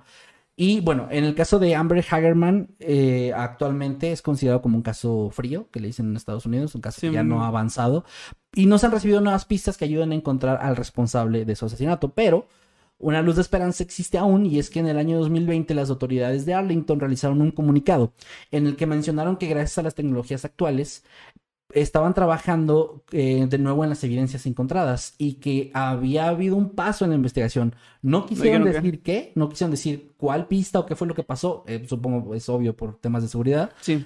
Pero sí dijeron, o se mostraron más bien muy optimistas en que esto iba a dar un avance y que podía tal vez abrir el camino a que se, eventualmente se encuentre esta persona. Y ojalá que todavía no esté muerto el hijo de puta, porque luego es me coraje que- eso de que resuelven los casos 20, 30 años después. ya murieron. Y ah, sí era él, pero pues murió hace 20 años pacíficamente. Sí, de Y- hecho, pues Y no merece morir pacíficamente. regresando a lo de la familia que mencioné hace rato, lo de Ricky, lo de que actualmente ya es un adulto, han hecho entrevistas más en años más recientes a la familia y a él. Y ahí menciona a la familia que pues sí, siguen buscando, o sea, ellos todavía no se dan por vencidos en encontrar al responsable. Incluso la madre ha mencionado en, en entrevistas como, y de nuevo dirigiéndose a esta persona de que por favor ya entrégate. O sea, ella dice, menciona, ha mencionado varias veces, yo no entiendo cómo alguien le puede hacer algo así a una niña de tan solo nueve años, una, una niña tan linda, tan, eh, no sé, tan buena niña que era con todos, o sea, alguien que cuidaba a los demás, que se, que se daba esta tarea de ser la mamá de los amiguitos y todo. Y estaba como todavía se le puede ver, obviamente, muy frustrada, muy desesperada, todavía muy, muy devastada por este, este caso y lo que la familia de Es Amber que básicamente siento busca que es algo que como padre no superas nunca, o sea, no hay forma. Es como, obviamente aprendes a, li- a vi- a lidiar y a vivir tu vida Es que es eso. con eso. Yo lo que pero... he escuchado es, no, el dolor de perder a un hijo no se te baja más. Aprendes a vivir con el dolor, no disminuye. Sí, el, solo el- aprendes a vivir el con él. coraje, o sea, es eso de... Eh, de hecho, en ¿No? estas mismas entrevistas han mencionado, en- por ejemplo, Ricky mencionó esto que te decía, de que él no recuerda, o sea, recuerda ese día, no recuerda mucho antes de eso, era muy pequeño, pero que sí, él, o sea, con que entienda todavía, tiene el recuerdo del momento en que pasó, no, no entendió qué estaba pasando, o sea, no, no estaba tan claro hasta que pasaron las horas o los días, ya entendió lo que estaba pasando con su hermana y que pues le cuesta mucho trabajo incluso recordar cosas con ella, pero agradece también como este metraje que existe donde puede Sí. estar, ver cómo era con ella, cómo convivían y todo esto.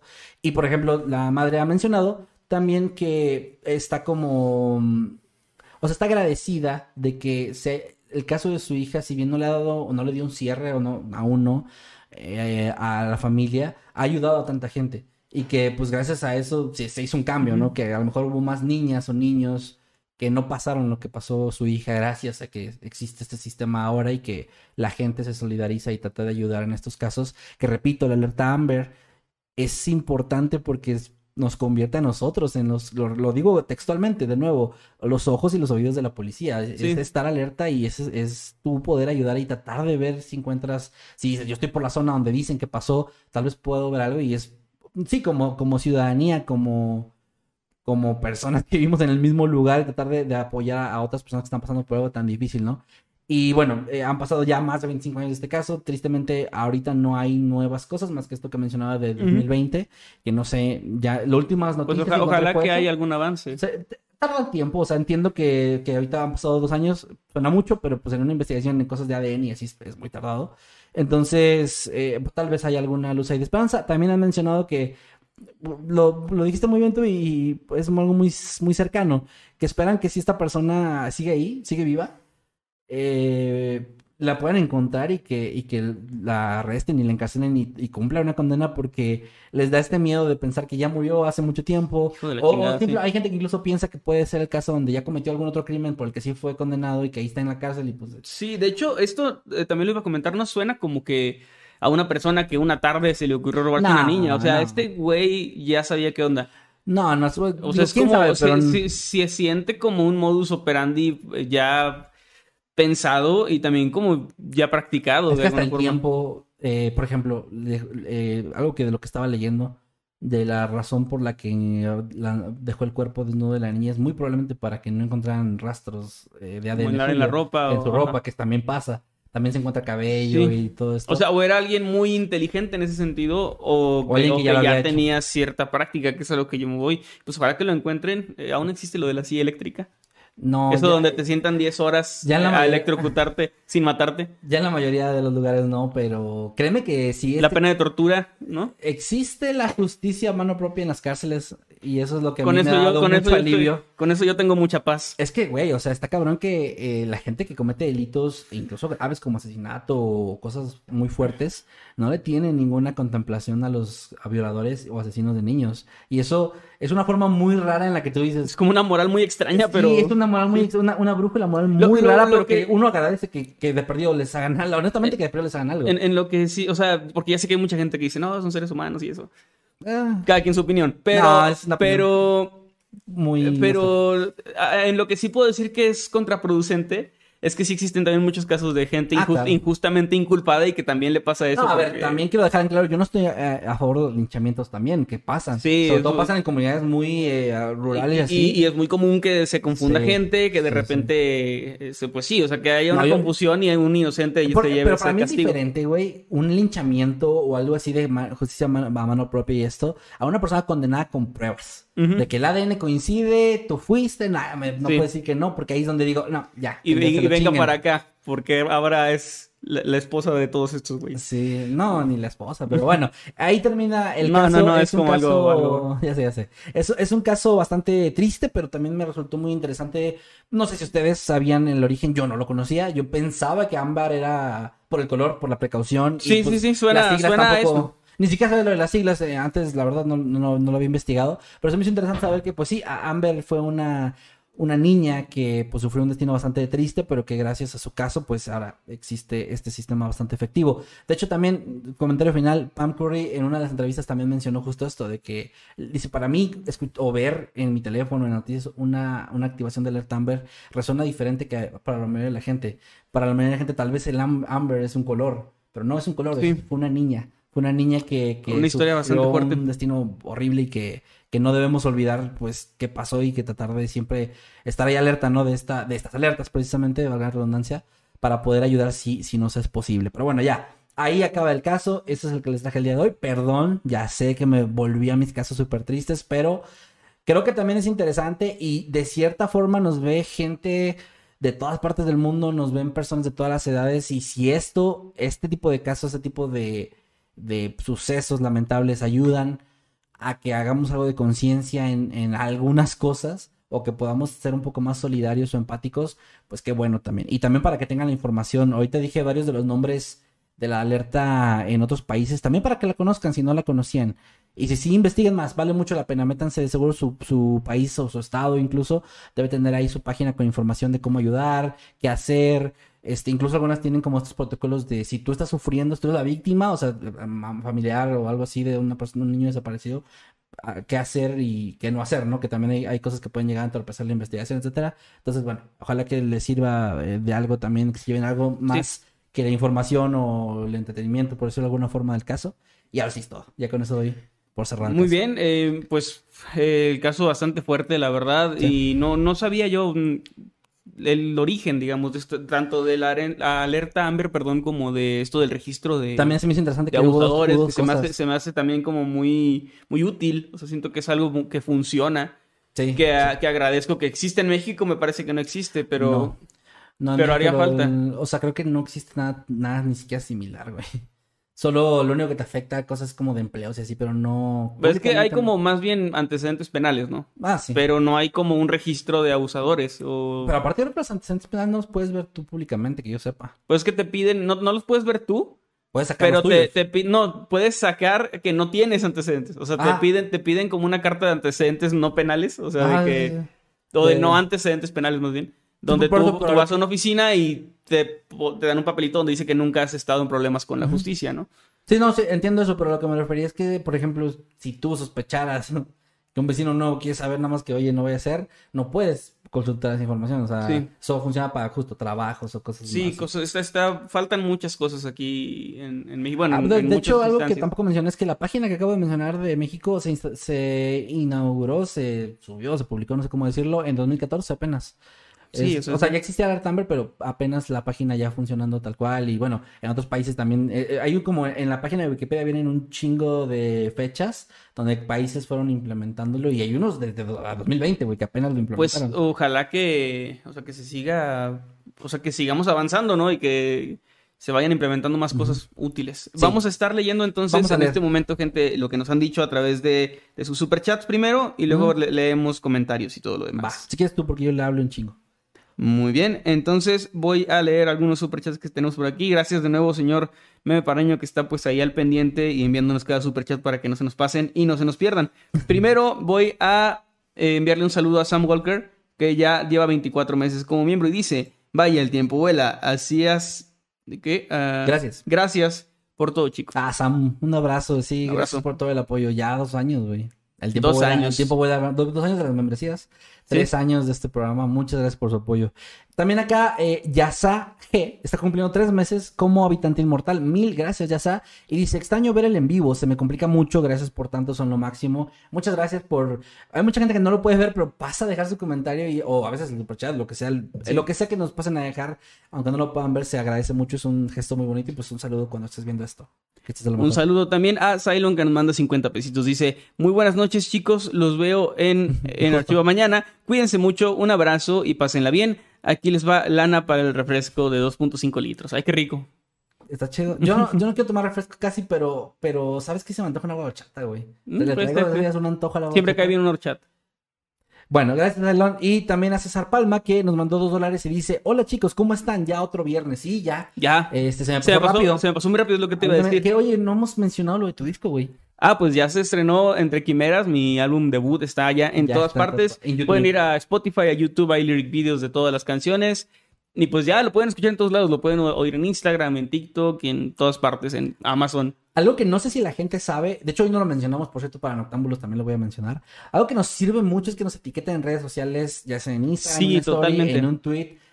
Funciona para dos cosas. Hace que nosotros, en este caso tú con tu música, sepamos pues, su opinión, o sea, que, que, nos llegue como el saber que están ahí, que opinan, que están pendientes y todo eso. Pero también es muy bonito porque eh, ayuda a la difusión. Más gente ve el retweet y dice, ve el comentario y dice, ah, yo también quiero escuchar, a ver si es cierto que está tan chido, a ver si es cierto que Sí, ayuda mucho. Y la verdad, eh, sinceramente agradezco mucho porque ah, he tenido muchos comentarios de apoyo y de, que sí les gustó el, álbum.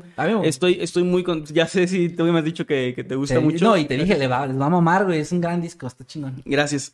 Y ah, les agradezco mucho también porque, ah, porque pues le dan la oportunidad a algo que nada que ver con lo que ustedes me conocen que hago, ¿no? O sea, con cosas de terror y con este tipo de casos. Este, hablamos de cosas, pues así como, o sea, es un rubro completamente distinto a la música, a lo artístico, de que de repente ver a un güey que te contaba historias de terror y de brujas hablando de desamor o de, de, romance adolescente, de, de canciones que escribí en aquel momento de mi vida Em, pues está bien chido que den la oportunidad. Si no le han dado la oportunidad, háganlo por favor. O sea, se les, agradecería mucho que vayan, escuchen el álbum. Que si les gusta, pues me den un follow ahí. O si no, si no les gusta, pues no, no pasa nada. O sea, también eh, lo único que quiero dejar claro es que es algo que me apasiona y a lo que le eché muchas ganas. Y no es como un capricho de que, ah, pues ahora que soy youtuber voy a hacer un disco porque ah, sí. no, no te llegaba ese comentario de que, ah, resulta. Fíjate que no, eh, no, no me ha Es que llegado, pero, que- estoy a la espera Es de... que también creo que mucha gente que nos sigue sabe que tú ya eras. Yo lo eh, mencioné desde siempre. Sí, es que no sé, eras, eras músico, es que sí cuenta como ya eras músico, ¿no? Pues, Pues ya sí. componías, güey. O Sí, sea, no tenías el disco, pues, pero ya desde hace muchos años eh, tocabas y todo eso. Entonces, Sí, entonces creo que lo mencioné mucho también durante mucho tiempo que era como mi sueño la música. sí, sí. Estoy muy contento de, de lograrlo. Pues vayan a Spotify después de escuchar esto, si estás escuchando esto en Spotify. o en Después del- Cualquier o en cualquier, plata- o en plataforma, este, terminando este capítulo, pues puedes eh, darle la oportunidad, puedes buscar Emanuel Morales con doble M. menos en, en ¿lo- ¿lo puedo decir? Que, que en Amazon en Limit que quisimos- que le quisimos pedimos a Alexa, hace ratito le pediste a Alexa que pusiera el álbum y dijo que solo estaba disponible en exclusiva en Amazon Unlimited. O sea, si pagas Y a mí, a mí no me ha llegado eh, Amazon, ¿qué onda? O sea, ¿dónde está mi contrato ¿De donde dice exclusividad? de exclusividad donde dice que tienes que a mí no me ha llegado nada de eso. Pero bueno. Pero bueno, es el karma por ponerle copyright a, a, lo A. Sí. Bueno, también acá Snowflake Smash, que podría ser el último que leemos antes de tu tema. ¿Sí? Nos dice, nos mandó cuatro mil pesos colombianos y nos dice, hoy cumplo 19, me saludan, me llamo Valeria. Claro que sí, Valeria, feliz cumpleaños, que te la pases de lo mejor, ojalá, pues ya es noche, así que ojalá que te hayan consentido mucho, que te lo hayas pasado chido. Y si no, te tocó viernes, así que si no es hoy, es mañana o el domingo el festejo que estás. Sí. Cumplir fin de semana siempre está súper chido. Está bien chido. Y excepto, bueno, ya, ya entraron a la escuela porque cumplir de Ya, vaca- ya en vacaciones es medio aburrido. Es aburrido, no, te tocó ya entrar a la escuela. No, ya qué bueno. todos ya entraron, así que, Un bueno, saludote, felices 19, disfruta mucho de, de esa etapa donde uno se siente que ya está bien grande, pero que luego ya cuando estás ruco como nosotros ves que, está 19 bien joven. niños. Sí, güey, qué pedo con eso. Y luego también cuando ya tienes 35 o 40, nos ves a nosotros y ves que son bien 27 jóvenes que son diciendo que están, que están viejos. Pero bueno, es como un ciclo sin fin que nos mueve a todos y aunque estemos solos. No, espera, ¿qué, qué sigue? No sé, ¿era una canción? Sí. No, no, no. Este, bueno, eh, vamos entonces. Ah, no, perdón, un par de perdón, perdón. tweets para no dejar y también aquí en chat, porque luego nos acusan de que los ignoramos. No, para nada. Es Mira, por ejemplo, Annie Fortuny dice: el álbum es buenísimo, todas las canciones son realmente geniales. Saludos. Muchas gracias. Edna Nayeli G dice: vayan a escuchar Entre Quimeras, no se van a arrepentir. Ibáñez, gracias Ibáñez, que también está como mod, dice: pueden buscar la música de Manuel tanto en Spotify como en el canal dedicado de YouTube. Gracias. Así es. Pueden dar, por favor, este, suscribirse al canal, me ayudaría muchísimo, porque así eh, me, me es más fácil subir nueva música, tanto Spotify como a todos lados, y que les llegue la notificación de algo que es exclusivamente ahí. Por cierto, también hice una página de Facebook hace poco. Ah, sí. Ah, en esta semana, en estos días. Pero sí. como es facebook.com diagonal Emanuel Morales. Fíjate que no tengo el enlace ahora que lo pienso. Ah, pues. Pero la página se llama Emanuel Morales y, y está una fotito mía ahí. Sí. Este, no creo que haya muchas páginas con ese nombre o no sé. Sí hay, güey. Yo traté de etiquetar y sí hay. Pero sí se encuentra como que así búsquenla. También acá, último, bueno, no último, pero quería mencionar. Patricia Ángeles Adame nos dice que ayer cumpleaños. Eh, Patricia, feliz cumpleaños. Y también aquí Gray, ah, feliz cumpleaños, perdón Patricia, se me No fue la preocupes. onda. Este, Gray, en- a través de Twitter con el hashtag Noctambulos Podcast dice, con respecto al nombre relacionado con Amber, ámbar no solo es un color, también es una especie de piedra usada en joyería que se Mm. forma con resina fosilizada y algunas de ellas contienen insectos. Eso es cierto, el, el ámbar es precisamente... Pues el precisamente eso. color se, pues por eso. es, de hecho una piedrita color ámbar, o sea, sí. Ajá. De ahí viene el, el nombre de- propio de persona y viene también pues el color. El color. Ajá. Entonces, Gracias pues, por el gracias dato. por, por el dato, Gray. También eh, Andy Dorantes, no sé si ya lo leíste, perdón. el. No, no, yo leí puros comentarios de. Ah, perdón. YouTube. Andy Dorantes, muchas gracias. Dice, excelente tema, arroba que vi Masketman. Gracias. Voy a escucharlo de nuevo el lunes desde el inicio porque llegué un poco tarde. Ah, ok. Por lo que escuché, pero por lo que escuché muy interesante. Por cierto, Gracias, señor gracias. Emanuel Knight, o sea, yo mero. Me gustó mucho su álbum. Muchas felicidades. Muchas, muchas gracias, Andy Dorantes. También acá, chica letra, me gustó ese comentario, dice. Eh, Emanuel es, se cree mucho porque es un niño grande de sexto y tiene un disco. sí. Y dice, ok, no, me alegra su logro, muchas felicidades. Gracias, muchas gracias. Eh, ¿Algo Y- que quieras leer antes de empezar el tema ya? Sí, claro. Vamos a leer uno más de Nicolás Kion. Creo que así se, se, se pronuncia, perdóname. Eh, Nicolás. Y dice, sí, eh, me acuerdo del caso de Sofía. Me imagino que es Ah. el que mencionabas. ¿Era de Perú? Perdón. Eh, era creo que de Ecuador, déjame ver, ¿De perdón, Ecuador? perdón, eh, que no me acuerdo tal cual. Eh, no, Ah, no, Sofía era era Emilia. Argentina. Argentina, eh, Sofía el, Argentina. el Ecuador era Emilia, perdón. bueno, perdón. supongo que, que Nicolás pues es argentino y me dice que recuerda el caso de Sofía. Todavía no aparece Sí. una de tantas personas de nuestras... Como una de nuestras de tantas personas que nuestras bananeras e inútiles autoridades de Argentina no encuentran. Sí, pues es que... Que por cierto acaba de pasar algo en Argentina así muy un cabrón, ¿no? Un de- intento de atentado. Magnicidio, sí. Y por ahí, sin meternos en cosas políticas, pues está bien cabrón que pasen ese tipo de, de De hecho, cosas. de hecho yo, yo, yo el, el, el video que vi en Twitter lo, le di retweet y puse a la verga. Y me llegó gente diciendo, o sea, cosas de opiniones políticas, pues, no quiero decirlas. Pero, o sea, no, no los culpo, pues es que entiendo, aquí también las opiniones políticas son muy fuertes en el país, pero yo dije, qué bueno que puse a la verga y no nada más, porque a la verga es una reacción, güey. Ah. Es- es- está cabrón. Ya si me dicen, no, es que es esto, aquello, bueno, no sé. Yo Creo no que me lo, que lo que está mal ahí en especial, si yo opinando de política en mi propio país, este, Lo evitamos. Me meto ahí en pláticas y un montón de discusiones interminables. No me imagino discutir de una política de otro país que no solo no entiendo, sino que, que- o sea, pues sí, es, es, es, es muy difícil, pero amigos de Argentina, pues un, un, abrazo acá desde México. Sabemos lo que es tener eh, Ah, este, go- autoridades. autoridades no, no tan- competentes. no tan competentes. De hecho, lo que te iba a decir como último, creo que declararon día feriado hoy en, en Argentina por lo que pasó. ¿Ah, sí? Sí, Fíjate. como en, en solidaridad del, una medida eh, rara, o sea, no, No, no, no sé, o sea, no, no, creo que en México no se, no se da tanto eso. O sea, sería extraño. también no, es, no sé cuando pasó lo, parece que Colosio era candidato. era candidato. No nos han asesinado a un presidente, ¿verdad? Bueno, sí, pero no, no, en, no en tiempos contemporáneos, o sea. No, o sea, sí, bueno, eh, digo, los últimos 40 años. 50. No, que, que yo sepa, no. Entonces, no sé si también pasaría de dar un día al feriado. Es que es como algo de solidaridad. Ay, a mí me está metiendo de nuevo, perdón. Un abrazo a la gente de Argentina. Un abrazo, amigos de Argentina. Y bueno, pues vamos con el siguiente tema. Sí, adelante. Eh, tiene,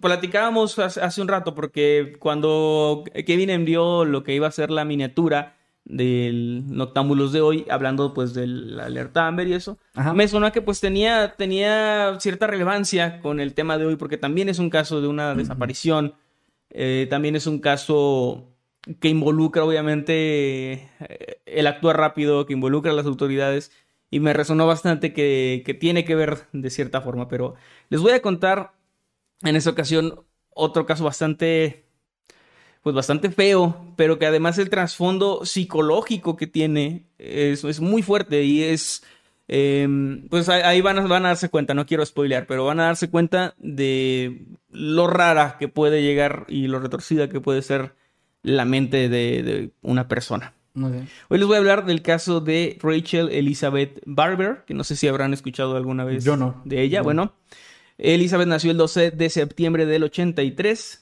en Victoria, Australia. Este es un caso ocurrido, pues sí, que viene desde el continente australiano. Eh, ella era hija de Michael y Elizabeth Barber y era la mayor de, de tres hermanas. Ella desde muy pequeña mostró que tenía una gran, gran pasión por el baile y desde niña le insistió a sus padres en que la metieran a clases de ballet específicamente. De hecho tenía muchísimo talento y era, eh, era como una bailarina innata, ¿no? Así de que, de que wow, o sea, sus papás de hecho vieron este potencial que tenía y le ayudaron a eh, adaptar, digamos, una de las habitaciones de la casa para que fuera como su salón de baile, o sea, como Ah, un, quitaron la alfombra y así que, que quedara como la madera, ¿no? Para que pudiera practicar libremente. No manches, Eh. Era una familia realmente que incentivaba mucho a que su hija siguiera, o sea, que si ve- ellos vieron que tenía este talento y lejos de decirle, de reprimirlo o de o tratar de... como secundario. O decirle, bueno, enfócate en la escuela y a ver qué onda con esto luego. Más bien ellos sí trataron como de, de incentivar y de alimentar mucho esto porque vieron que le gustaba, vieron que era su vocación básicamente y que tenía muchísimo talento además, que también es una combinación medio, medio difícil de conseguir. Entonces, eh, debido a esto, ella era una persona bastante feliz, o sea, una, una chica que sus amigos y sus papás describían como una adolescente bastante feliz. Todo esto que les estoy contando ocurrió en 1999, ella tenía 15 años. Y a esa edad, pues ya ella asistía, de hecho, a una academia de baile porque se había salido de la, de la preparatoria normal, digamos, o pues sí, convencional. Le pidió a sus padres que por favor la inscribieran en una eh, secundaria, bueno, escuela, digamos, que tenía un, o sea, que era una escuela de danza, básicamente. Ah, ok. O sea, como, Como, escuela, como pero... escuela, pero que está enfocada Sí, pues... como estas escuelas de música que también imparten clases, Justo, ¿no? justo, sí. clases de tronco común, como les Creo llaman. que también de actuación igual. Que también Sí. es igual, que, que tiene como la clase normal y... Sí, esto en el, en el, en el 98 fue cuando les pidió a sus padres que la inscribieran en esta escuela llamada Dance Factory. Que pues era, suena así como de estas de película, ¿no? Donde todo el mundo baila y es así. Y ella era muy feliz ahí, sus papás accedieron de inmediato, o sea, les pareció una excelente idea el combinar esto de su educación con además, pues tener, eh, digamos, el foco en su talento. Claro. Ella, de hecho, no es que, o sea, no es que fuera popular, la consideraban una chica popular, muy linda, eh, no solo físicamente, sino una persona linda, una persona amable, que, ah, que, era considerada como popular a pesar de no ser necesariamente extrovertida. De hecho, ella era como muy tranquila, muy reservada, callada, pero era muy agradable hablar con ella, por lo que era amiga de mucha gente o muchos le tenían aprecio, por lo que logró algo medio difícil, que es ser popular sin ser extrovertido y sin ser el centro de atención. O sea, era popular de forma súper orgánica porque la gente simplemente la quería. O sea, era una, alguien que, pues desde este punto o en este momento de su vida, a los 15 años, dedicándose o, más bien teniendo los estudios de lo que más amaba, con una familia que la apoyaba incondicionalmente, con padres amorosos, con hermanos también que los trataban bien, con buenos amigos, podría pues decirse que su vida en ese momento era perfecta. Sí, sí. sí. una persona que tenía pues todo. Todo, y no en ese sentido de, de, hijo de millonarios que tiene un montón de cosas y, una vida vacía. No, no, no. O sea, ella era de clase, pues. Media. Media. media, porque es difícil escribir en una escuela especial. De, de, hecho, había. Más adelante pues, se habla de que ella realmente no es que tuviera muchos recursos, pero, pero pues sí, tenía una vida completamente normal, equilibrada y era muy feliz. Okay. Ahora. Eh, duele más eso. Duele más cuando pasa así, ¿verdad? Sí, sí, sí. De hecho, en esta escuela, cuando la inscribieron, conoció a Emanuel Car Carella, que era conocido como Manny Carella. Y, eh, ah, ¿te puedo decir Manny? No. O sea, sí puedo.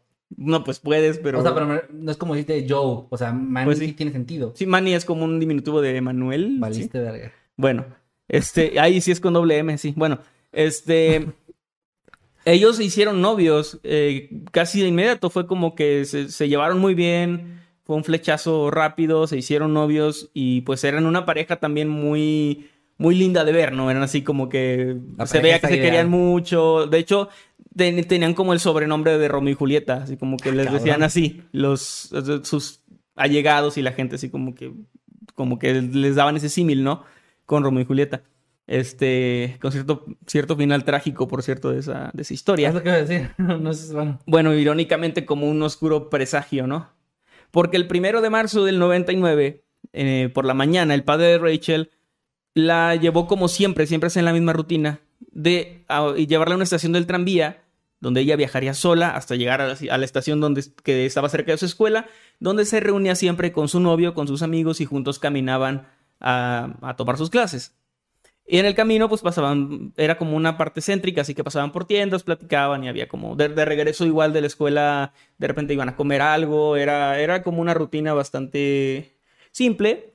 Y lo único que su papá siempre le decía, pues era de que nos vemos aquí a las 6.30 de la tarde, que es a la hora a la que él pasaba por ella, uh -huh. la recogía para llevarla a su casa. Ok.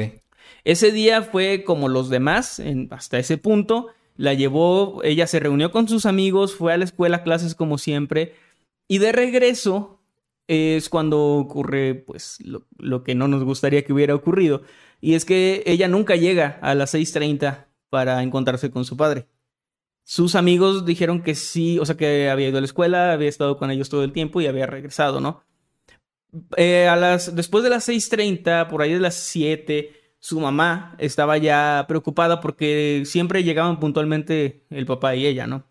Siempre llegaban a tiempo por ahí de las 7:40, casi a las 8, suena el teléfono y ella eh, se siente aliviada de que, bueno, eh, me están llamando, probablemente algo pasó y están bien, ¿no? Y al escuchar la voz del papá, pues también se tranquiliza, pero lo que él le dice es lo que, lo que hace que se vaya abajo por completo, digamos, esta esperanza. Uh -huh. Y es que él le cuenta esto, de que Rachel no había llegado, que él estaba esperando, ya llevaba mucho tiempo y no sabía qué, qué hacer. Ellos inmediatamente eh, fueron a con las autoridades. Fue lo primero que, que, hicieron, ir con las autoridades a decirles que su hija estaba desaparecida. Eh, también hablaron con los amigos y con el novio de Rachel, obviamente, para preguntarle si la habían visto, si sí había llegado a la escuela, si había asistido a clases y todo. De hecho, sus amigos eh, comentaron que ella había dicho que esa, que esa tarde iba a trabajar en algo, esa noche más bien, iba a realizar un trabajo y que le iban a dar dinero y que era dinero, mucho dinero y muy fácil de ganar. Ellos se preocuparon porque obviamente eso sonaba como que, oye, ¿qué, qué vas a hacer? ¿No? O sea, como que Sí, vas a hacer algo malo. suena ilícito o peligroso. Ajá, suena, de hecho, eh, sí, o sea, cuando les ofrezcan dinero rápido y fácil normalmente no es, No. no es así, o sea, no, no, no, no confíen en eso. Sus amigos se preocuparon y le preguntaron, pero ella insistió en que era una persona de confianza quien se le había ofrecido, que no era nada malo, que no era nada ilegal y que era un buen pago y era, y era seguro. Ok. De hecho, pero que no podía contarles nada. A su novio también, quien le había insistido, porque también estaba preocupado, de que, oye, ¿por qué no puedes decir nada? Y no me puedes decir a mí que soy tu novio. Y le dijo que no, que no le podía decir a nadie. Y que iba a tomar un tranvía diferente al que tomaría normalmente, Ok. Sin avisarle a nadie. Eh, probablemente ella pensaba que al volver con este dinero a su casa, pues no iba a haber mayor problema, ¿no? Sí, entiendo. De hecho, tenía tanta confianza en esto que en una tienda cercana había un par de zapatos que ya le habían gustado desde hace mucho tiempo. Y antes de ir, o sea, estaba con su novio y antes de volver al tranvía o de ir a la estación más bien, ella dejó apartados esos zapatos y quedó de ir al día siguiente para, para comprarlos. Porque ella iba a tener ese dinero para, para eso, ¿no? Esto fue una pista muy importante. Sí, sí, sí. Ahora, eh, una vez que denunciaron a la policía, después de haber hablado con amigos y todo esto, pues la policía actuó rápidamente y dijeron, sí, está desaparecida, haremos todo lo posible, señora. No, no es cierto. Eh, le dijeron que pues es un adolescente, probablemente se Ah. había escapado de casa, ya saben, la misma cosa que se dice, Sí. que dicen las autoridades muy frecuentemente, que muchos adolescentes escapan de casa, que probablemente vuelva pronto en la noche o al otro día, que no se preocupen, que se vayan a dormir, que se vayan a descansar, que no pasa nada, que las primeras horas no son cruciales. Es que me, me resulta impresionante. A ver, entiendo. Yo mismo dije en mi tema ahorita que no, no- es imposible que todos los casos de desaparición sean eh, se actúe inmediatamente. O sea, actúe, se despliegue. O, o uno querría que Sí. te pasa algo a ti y se, se desplieguen helicópteros y tanques y todo para buscarte. A Sí. ver, es obvio entender que no se puede dar esta prioridad a cada persona que llegue porque entonces no le vas a dar prioridad a nadie porque te vas a llevar todo con una persona y luego la siguiente persona, ¿qué tal si esa persona sí aparece? Sí, agotando recursos. agotas todo. recursos y mantienes a, a los oficiales ocupados y luego la otra persona que sí merecía a lo mejor esa atención porque si estaba secuestrada, por decirlo de alguna forma, no lo puedes encontrar. Entiendo, pero me sigue pareciendo tan molesto que lo, escuchar que lo tomen como tan a la ligera también. Sí, De que, especialmente- "No, está bien, es como, no, tampoco sabes que está bien. Especialmente O sea, cuando ellos conocían bien a su hija, decían que era alguien que normalmente les diría si, si está incómoda con algo, si tiene un problema con alguien o con ellos. Y que pues había como muy buena comunicación en esa familia, como para que ellos no se hubieran dado cuenta de que algo andaba mal Sí, con, sí, sí, que con se iba a su hija. No, y además, por ejemplo, yo no, eso sí no lo he entendido jamás. No sé si hay alguien que nos vea que sea parte de la policía de algún, de algún país, pero, o conozca más estos procedimientos, estos protocolos, pero no entiendo, o sea, a lo mejor no vas a desplegar la búsqueda en ese momento, pero ¿qué, qué les quita o qué tendría malo un Mandar a un par de oficiales o, a... o un reporte de persona desaparecida? Ujú. O sea, no, eso no implica ya aventar a todo el mundo a trabajar, eso implica que ya tienes un, un Iniciar una investigación. y ya sabes las horas y sabes el último paradero y empiezas a tener datos más claros, no, no hasta que ya pasó algo. Bueno, la bueno. familia no hizo caso de esto, ellos no lo tomaron a la ligera, Qué dijeron bueno. que conocían a su hija y que no iban a irse a descansar a gusto sabiendo que podía pasarle algo. No. Así que junto a amigos y gente de vecinos, o sea, empezaron a hablar con todo el mundo y por su cuenta empezaron una búsqueda. Empezaron a, buscar pistas, a hablar con gente, recibieron muchas llamadas de personas, o sea, familiares lejanos, personas, amigos que no habían, de los que habían perdido contacto, ¿no? Ajá. Eh, solidarizándose con ellos y también pues poniéndose a su disposición, ¿no? Para lo que necesitaran y esto. Entonces, también por lo que no, no es algo que haya encontrado yo como en la fuente de información, pero por lo que entiendo, supongo que era una familia también muy querida. O sea, parecían o parecen personas... eh, Que no pues, son problemáticas. Sí, personas que probablemente sí, sí tienen como estas amistades sólidas y, y lazos familiares fuertes. Entonces, mucha gente se solidarizó con ellos, les marcaron, estuvieron tratando de buscar. Pasaron tres días desde que la familia y todos estaban buscando por su cuenta, cuando eh, la presión mediática también ya hizo que los policías dijeran, a lo mejor deberíamos empezar a buscar o hacer algo. ¿Cuántos días después? Tres días. Mames. Tres días después la policía dijo, pues a lo mejor hay que ¿Que buscar. no, que no es, es una cosa que mencionan de 48 horas? Pues sí, pero pasaron tres días. De hecho, ellos dijeron, o sea, la policía mencionó que, bueno, vamos a empezar a, ahora este, a la investigación y vamos a entrevistar a todos los de la escuela primero. O sea, como a todos maestros y todos. Y nunca se hicieron esas entrevistas. O sea, después se supo que realmente no se hicieron. Eh. Ellos entrevistaron después al, al novio de Rachel, a varios amigos, pero no se hicieron esas entrevistas masivas a- en la escuela ni nada. O sea, como que lo dijeron también para tranquilizar a la familia, pero no hicieron nada y la verdad está, está muy, muy culero eso. O sea, sí, Sí. es- sí es, es muy feo. Eh, el novio de Rachel fue, fue interrogado por, ahora por la policía eh, después de, de todos estos días. Porque obviamente al ser su pareja y eso pues tenía... No, no era tal cual sospechoso, pero es como de los primeros, mm, siendo adolescente especialmente, de las primeras personas con las que te quieres comunicar, porque probablemente ella le contó algo que sus papás no. Sí, sí. Y entonces es, es muy común, ¿no? Claro, sí. Eh, pero realmente tenía una coartada muy sólida y su historia cuadraba completamente. Así que no, no, no había como que algo, algo que hacer por ahí. Pero la policía entonces dijo, bueno, la tenemos muy clara, ah, ya sabemos qué pasó. Rachel eh, estaba embarazada de este chavo y huyó de casa por la pena. O sea, ¿sí de huevos? Se lo sacaron de los huevos, güey. O sea, dijeron a la familia de que no, yo creo que es esto, es- esto fue. Este muchachito embarazó a su hija y escapó. La familia, o sea, fue como un what. El- este chavo también, Manny, fue como de no, eso no pasó. Y, y de hecho la familia dijo, si eso hubiera pasado, nuestra hija nos lo hubiera contado y sabría que no la vamos a juzgar. O sea, realmente sí, sí tenían una... Incluso en ese escenario, ¿no? Incluso en ese escenario ellos tenían la seguridad de que su hija les iba a platicar iba, iba a hablar con ellos. A ese grado de confianza estaba. Y la policía en sus pendejadas. O sea, es como... No, nada que ver. O sea, Pinche, eh, se inventaron algo que... Volvemos a... Era la policía de Springfield, lo que chingados. Probablemente. O sea, si el, si el jefe de policía se apellida Gorgory, a mí no, no me sorprendería. a mí tampoco, güey. Pero bueno, dijeron eso. Fue una teoría estúpida que nadie tomó en cuenta ni en serio y que se desechó casi de inmediato, pero, No, pero fue pues. bastante raro. Ahora, hubo una testigo clave por aquí, una amiga de la familia que mencionó, ya con, o sea, ya con los medios y todo se enteró de esto, y mencionó que ella había visto a Rachel en los tranvías con, junto a otra chica y que viajaron incluso en el mismo tranvía que ella en el día que desapareció por la tarde. Ellas parecían ser amigas y estaban hablando durante el viaje de manera normal, estaban platicando, no parecía que Rachel estuviera a la fuerza y no parecía, o sea, no, no, habría, no había un escenario extraño, por eso ella ni siquiera, o sea, no es algo que, que recordarías, digamos, como algo especial, hasta el momento en que se enteró que ese día había desaparecido y claro. quiso compartir esta información. Eh, lo, lo último que mencionó, lo último que supo es que ellas se bajaron en la estación de High Street y William Roads. Pues esa, esa intersección, ¿no? Ahí estaban. Y esto obviamente sí era muy útil para la Claro, investigación. sí. Sí, sí.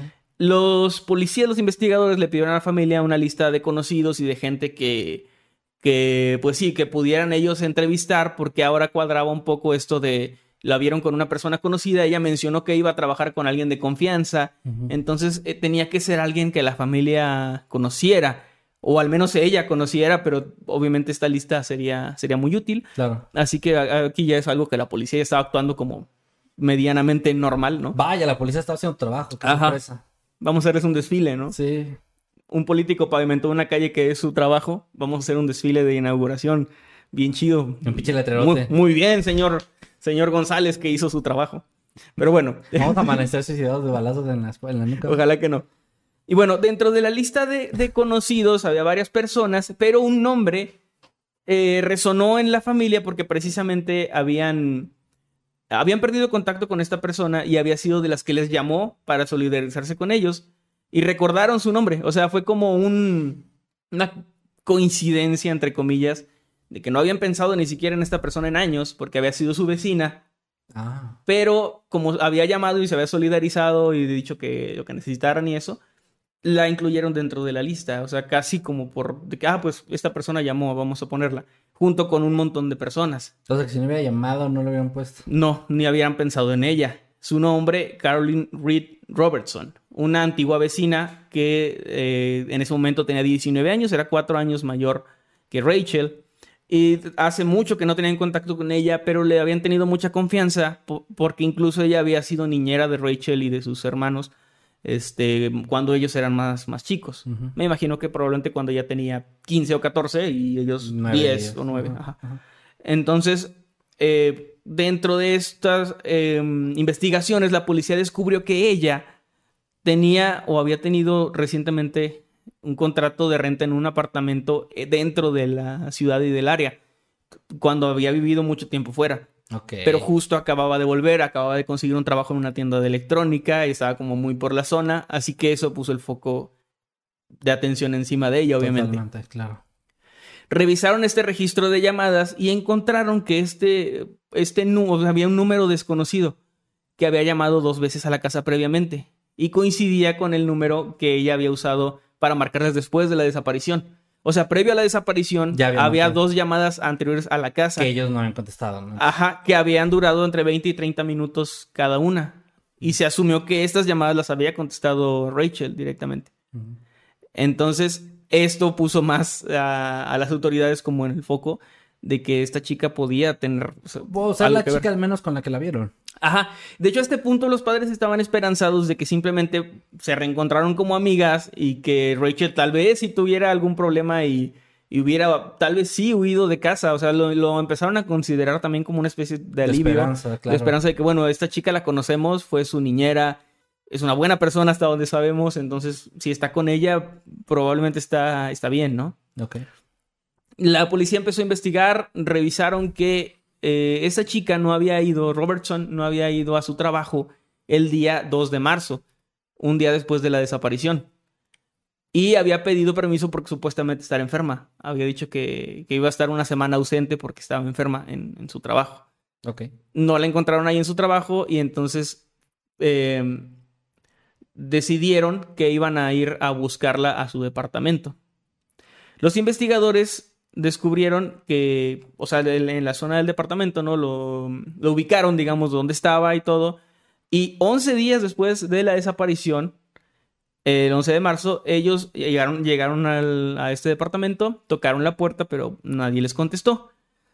Entonces, ellos decidieron forzar la puerta para, para entrar. Ya la tenían así como muy de que, bueno, no sabemos qué hizo, pero ella tiene algo que ver, ¿no? Entraron y se encontraron con Robertson tirada boca abajo en el suelo, inconsciente. Esto fue muy extraño, de hecho pensaron que estaba muerta, era como lo, primero que pensaron es que, o, la, o sea, en ese momento probablemente pensaron que pues esto era algo mucho más grande, ¿no? Que esta chica también había muerto, bueno, no también, sino que había sido víctima de, algo. Pero revisaron su pulso y resultó que estaba viva. Resultó que había tenido un ataque epiléptico y se había desplomado en el suelo, pero estaba consciente. Okay. La llevaron a la, al hospital, o sea, para que la atendieran y para ver si podían, eh, pues, comunicarse con ella. Ajá, supongo. Comenzaron a buscar pistas en el departamento y es aquí donde la historia se pone bastante turbia y muy extraña. Y es que encontraron un montón de dibujos, fotografías y diarios enteros sobre Rachel sobre la vida de Rachel, sobre cómo su vida era perfecta, sobre cómo mm. ella quería ser como Rachel.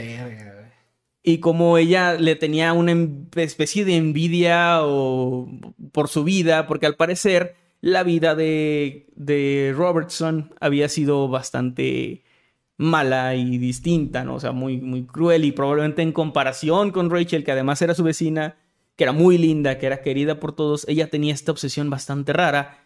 En estos diarios ella se refería a sí misma como una persona eh, fea, gorda, muy, o sea, era muy, tenía mucho odio hacia sí misma, hacia su aspecto físico, hacia su forma de ser, porque también eh, si Rachel era una persona introvertida, ella era mucho más introvertida, al punto en que le costaba mucho eh, llegar a socializar con, pues, con cualquier persona, ¿no? O sea, era, era ya a un punto probablemente patológico.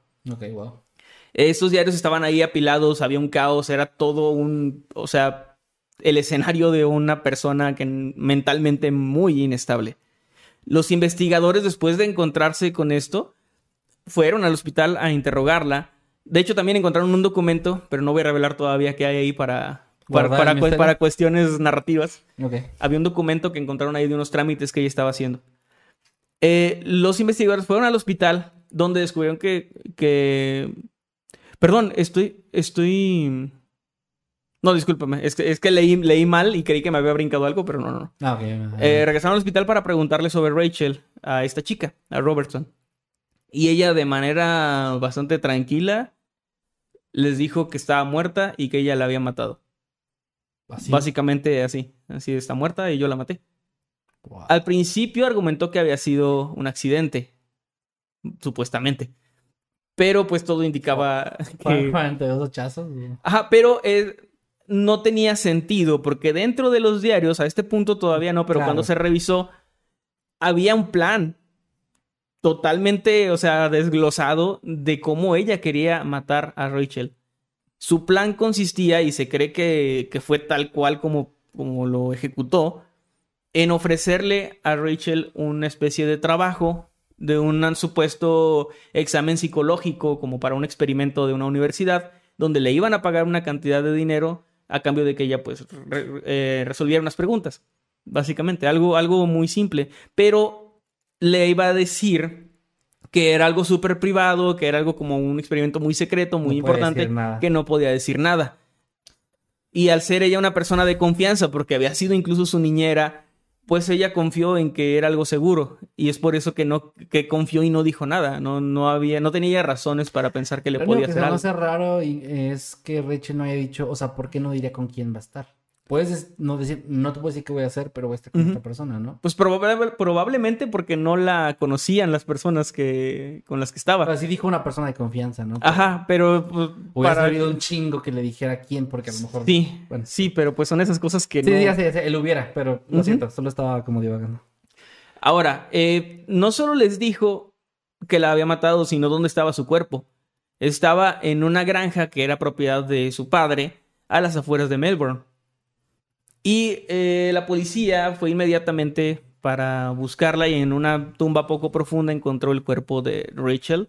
Estaba, eh, o sea, ya llevaba tiempo muerta y tenía un cable telefónico enredado en el cuello todavía, que era la manera en la que la había, la había matado. Ok. Eh, de hecho, perdón, nada, más, ahorita dijiste, ha pasado tiempo. ¿Cuánto tiempo estamos hablando que pasó desde que... fueron 11 días desde Ah, 11 la días. desaparición. Hasta Ajá. este punto que estás Sí, mencionando. Ok. y al parecer murió al segundo o tercer día. Eh, bueno, similar al caso que decías, o sea, fueron un par de días nada más. Después de que ella había, la había asesinado, ah, perdón, eh, estaba platicando el plan. Ah, sí. Ella la- le iba a decir esto y la iba a traer con eso. Una vez que llegaron a su, a su departamento, después de bajar del tranvía, eh, pidieron una pizza y ella aprovechó para ponerle somníferos a la pizza, a su, pues sí, a su, como se dice, rebanada de pizza, a sus sí. rebanadas. El somnífero hizo efecto y fue entonces cuando la mató. O sea, ella estaba semi ¿En su casa? incons- Eh, o sea, en, en el departamento de, de Robert. Ah, ok, había, imaginado que le había matado en la granja. Que le No, había no, no. ahí. No, eh, es toda una historia. Ok. Ella la asesinó ahí y su cuerpo lo guardó en el closet donde lo tuvo durante muchos días.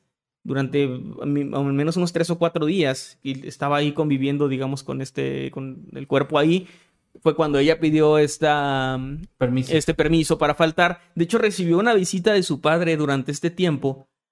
Él llegó con ella y él en sus declaraciones dijo que no lo dejó entrar a su habitación y com- como que no lo dejó pasar del vestíbulo, ¿no? Así como que estaba muy medio rara de que no quería que él pasara al, al departamento.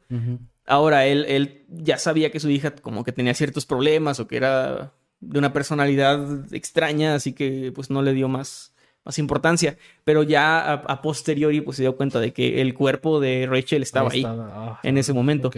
Ella había contratado, de hecho le pidió dinero, la policía lo, supo, le pidió dinero a compañeros suyos del trabajo porque supuestamente iba a mudar, unas, no a mudarse, pero cambiar unas cosas de lugar y necesitaba pagarle a alguien. Contrató una especie de servicio de mudanza para que llevaran una estatua supuestamente a la granja. Y esta estatua, entre comillas, estaba envuelta en bolsas y en telas y era así como un bulto enorme y en el cuerpo de Rachel. Que alguien llevó en su camioneta pensando que era Una estatua. una estatua eh, hasta la granja donde ahora sí ahí ella la, la enterró. Wow. Todo esto estaba en el diario, o sea, la manera en que iba a hacer esto, su plan, ya, o sea, lo- ella volvió a la ciudad para hacer esto, para matar a Rachel y convertirse en ella de alguna forma, Ah. porque el trámite que estaba haciendo era un cambio de nombre y el nombre que eligió era Rachel Elizabeth Barber. O sea, ella quería, no, no, no era como quiero ser como tú, es quiero ser tú. Y de una manera bien extraña, porque no entiendo cómo es que eso iba a funcionar de alguna forma. O sea, Güey, no, es que supongo que una mente tan trastornada. no, no tiene ningún, ningún sentido, ¿no? Um, esto, a ver, aclaro antes de decir mi comentario que no que se malinterprete. No es un chiste, ¿eh? Pero me recuerda, hay, un capítulo de los Padrinos Mágicos que lo ponen en modo de chiste. De una amiga de Trixie Ajá. que se pone una peluca y tiene muñecas de y se enoja y sabe de que por qué no puedo ser tú y está obsesionada. Es, o sea, obviamente lo manejan como una broma de que, ay, jaja, está obsesionada con ella, ¿no? Pero me, me, me, me saltó ahorita en la cabeza tan cabrón como de cómo eso puede llegar a un punto así. Un punto que es más Sí. allá de una obsesión, de un, de un incluso amor platónico, si quieres, que pasa también que se enamoran y esto. O sea, es llegar a un límite donde literalmente querías hacerse ella para reemplazarla. Y para es que vida. lo único que Rachel le había hecho es, tener una es- vida. es tener una vida mejor que, que- porque ni siquiera Rachel era una persona ¿qué, qué pasó? Porque ni siquiera Rachel era una persona que, o sea, si ella se hubiera acercado como amiga a Rachel y le hubiera pedido ayuda o le hubiera hubiera dicho como que, oye, quiero ser parte de tu círculo Pero social. es que lo que tú dices, no hubiera- quería eso. Ajá, no, ella ser quería ser ella. Pero me refiero a que si ella hubiera ser- se hubiera acercado y sido amiga de Rachel, probablemente pudieron ser muy buenas amigas, pudo tener ella, pues sí, o sea, ser parte de este círculo social. Aparte, Rachel confiaba en ella.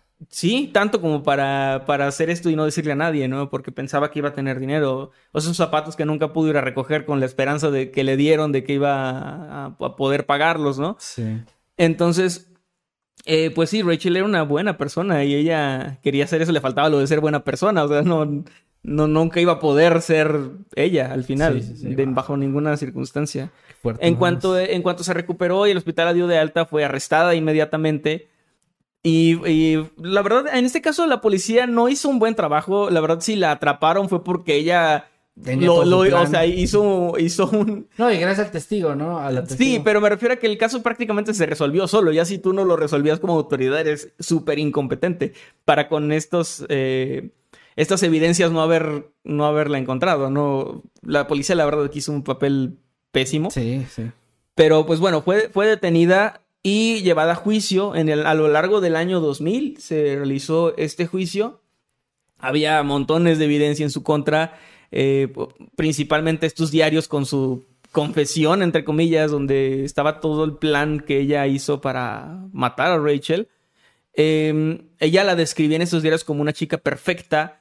Y es lo que les decía, de que ella a sí misma se percibía como una persona fea, tonta, este, y, y estaba como muy celosa, pero a este punto, pues, obsesivo, ¿no? Además de la. de. de lo del nombre, ella quería hacerse cirugías reconstructivas o Para plásticas parecerse. para parecerse a Rachel físicamente. Wow. Y pues tener básicamente esa, esa vida que ella soñaba. Como que pensaba que cambiándose el nombre y de cara iba a ser otra persona nueva y iba de repente a ser popular. Y bueno, Sí, o sea, me, no eh, me es queda un delirio duda- completamente fuera de la realidad. No me queda duda del estado mental que, que tenía. Y bueno, eh, básicamente ese es el caso, digamos, las repercusiones, digamos, a la parte donde que, que todos disfrutamos, que es la sentencia. Ya que Robertson fue No, no declarada siempre, ¿eh? culpable. No siempre lo disfrutamos aquí. Robertson fue declarada culpable y sentenciada a 20 años de prisión, con un mínimo de 15 con libertad condicional. O sea, y pues desde 2014 está libre. Ya es- Puta madre. Sí, está libre después de cumplir 15 años en prisión. Sí, bueno, perdón, es lo que va en 2015. la vida de una persona, güey. 15 Sí, años. eh, recibió tratamiento psicológico, recibió tratamiento psiquiátrico. En algún punto le confesó a su psiquiatra o psicólogo que pensó en no matar a Rachel. O sea, cuando estaba ahí y ya estaba ah, ahí. bueno. Y pensó en no hacerlo, pero, pero también pensó que ya había llegado muy lejos y que ya estaba como en muchos problemas como para no hacerlo. Ok. O sea, a ver, bueno, no entiendo. No la matas y ya, o sea. Pues bueno, en, ya. en su mente es como que, bueno, ya llegué hasta aquí. Sí, sí, sí. Entonces, eh, pasó todo ese tiempo en prisión, que fue, fue poco, la verdad. Obviamente a la familia no le gustó el hecho de que ella saliera a los 15 años después, siendo todavía una persona bastante joven, o sea, porque ella tenía 19 cuando, cuando fue sentenciada, tal vez 20, ¿no? Entonces probablemente salió a los 35.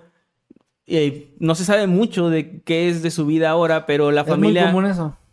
Que La familia que- sí está muy, o sea, sí, es, sí trataron en su momento de que no se liberara y luego trataron de hacer conciencia de que era muy peligroso que una persona así anduviera por ahí porque así como hizo eso y, perdón, así como se obsesionó con su hija y e hizo lo que hizo, puede volver a pasar, o sea, es una persona inestable.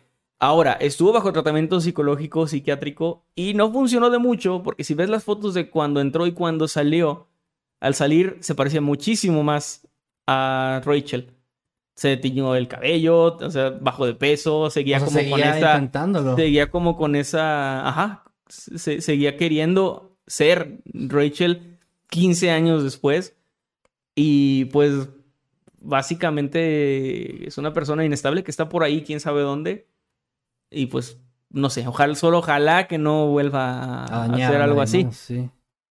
Sí, eh, y pues bueno, realmente no hay mucho más que decir. Ya, ya sé que estoy, ya llevo como tres o cuatro casos con finales súper anticlimáticos, Yo también, güey. pero pues es que realmente no hay mucho más. La familia no lo siente como un cierre tampoco, No, porque no, nada. no pagó nada, o sea, fue 15 años y ya. Es pa- Yo creo que es todavía peor que si sepas quién fue la persona que asesinó a tu familiar, en este caso a tu hija. Y que sepas que está bien ahí en algún lado, Y ¿no? que ya está cumpliendo y luego de repente, no, ya es libre. 15 años, güey.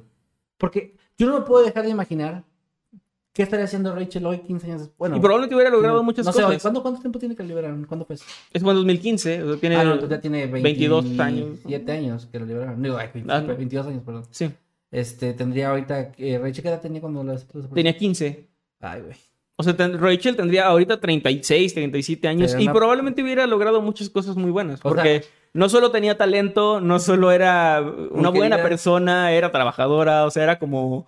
Pues sí, o sea, tenía todo para, para ser un miembro muy respetable y útil para la sociedad. Me resuena mucho ahorita tu comentario de hace rato de no acepten un dinero fácil No. ni de alguien confiable porque no sabes, güey. Y pues pedo. volviendo un poquito a lo Triste, del tema ¿no? de la alerta Amber, Ah, sí. hubiera sido de mucha utilidad aquí en este caso, en especial Pero- con unas autoridades que, que se esperaron tres días para empezar a trabajar. Pero creo que se me hace que era porque todavía no lo implementaban, ¿eh? Yo también pienso eso Porque por las fechas. En 2001 te dije que apenas llevaba cuatro estados. Ajá. Y creo que todavía no era lo que es hoy. O sea, Sí, to- esto es en el hasta 99. 2003 se esparció a nivel nacional, automatizado. O sea, 2003 sí.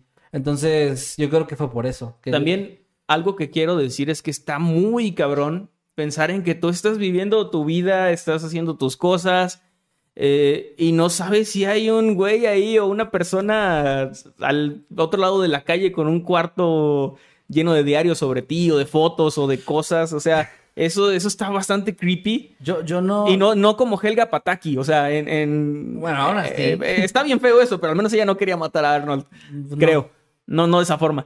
Este, pero, pero sí está, es como, o sea, está bien feo pensar eso. Yo, yo lo he pensado varias veces desde que tenemos el canal. y- En matarme. Mm, No, de esto no es una, eso no funciona como evidencia.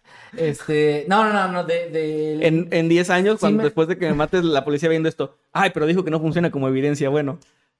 Oh, rayos. No, ra- sobre todo si es la misma policía que Los de Australia, ¿no? Sí. Tú te fuiste a Australia a hacer el delito para que, Para no, que eso sea- para que no se haga nada. No, saludos a la gente de Australia. Saludos a la gente australiana. No, y seguro hay policías bien chidos en Australia, pero pues estos no eran. Esos no, eran. No, esos. yo lo que iba a decir es que sí, sí he pensado, o sea, sí, sí es un miedo que me ha, que me has echado pocas veces en estos nueve años, pero me ha llegado a echar de, de que pues podría haber alguien así con nosotros, güey. que, O sea, al Pues final sí. ya nos estamos, a ver, hola, los quiero mucho, no, no, no es, no es mal pedo, pero nos exponemos a, a mucha gente que no sabemos quiénes son. O sea, ellos nos conocen, nosotros no los conocemos. a No, todos. imagínate gente, Y o puede sea, haber alguien, güey, o sea, puede haber alguien que esté ahí pensando esas cosas y está muy cabrón. Pero te, imaginas que, o sea, porque aquí somos dos güeyes que hacen un podcast y No, que y tienen con una tienen audiencia con una audiencia me- relativamente mediana, ajá. Pero imagínate personas tipo, no sé, Taylor Swift o así, Sí, pues, gente eh, que está- ha pasado muchas veces. Es el caso de Richard, Richard González, ¿se llamaba? El, Ah, claro, el de Bjork. Bjork, ajá. Sí, te De- estaría chido traer ese tema de repente porque está, hablado, está, interesante. ¿Le pasó a la de iCarly? Ah, Miranda. No sé si supiste de eso, estuvo muy, ¿A muy fuerte. Sí. No. Ella vivía en, pues así en una casa en Los Ángeles, vivía sola, me parece, y em, en una noche fue, creo que al cine con unos amigos o algo, y en lugar de regresar a su casa, regresó a casa de sus papás, o sea, a visitarlos, y se quedó a dormir ahí. Y le llamaron en, no sé si a medianoche o en la madrugada, que había un hombre muerto en su, en su entrada. ¿Qué pedo? Y cuando ella llegó, eh, o sea, fue como hay una persona muerta ahí que se suicidó. Y lo que pasó es que La iba a iba, pasando, o sea, cuando en la noche él estaba ahí esperándola y pasó una, una chica con un auto igual al de ella y él le disparó a la chica y pensando que, la había, que había matado a, a Miranda, Miranda. se disparó él. Y se murió pensando que había ¿Y hecho la eso. chica murió? No estoy seguro, no recuerdo. Necesitaría revisar. Ahí se casó. Ojalá que no. Ese caso también.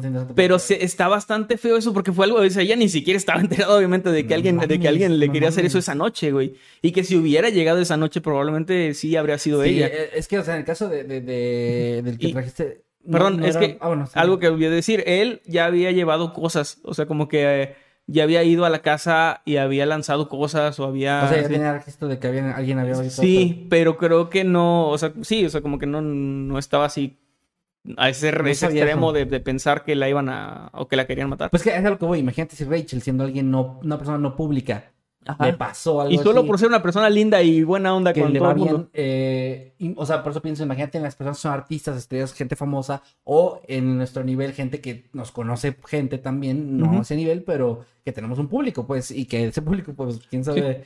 no, espero- No, y que, por- y que hay de todo, favor, ¿no? no, o sea, por que, hay- que hay de todo en nuestro público. Sí, sí, sí, sí, sí. Saludos, los quiero Un mucho. a saludote, todos. no nos Sí. maten. Este, o no más, así me yo con todo. Yo es que yo le caigo mejor a la gente. Pues sí, pero te harían más un favor a ti.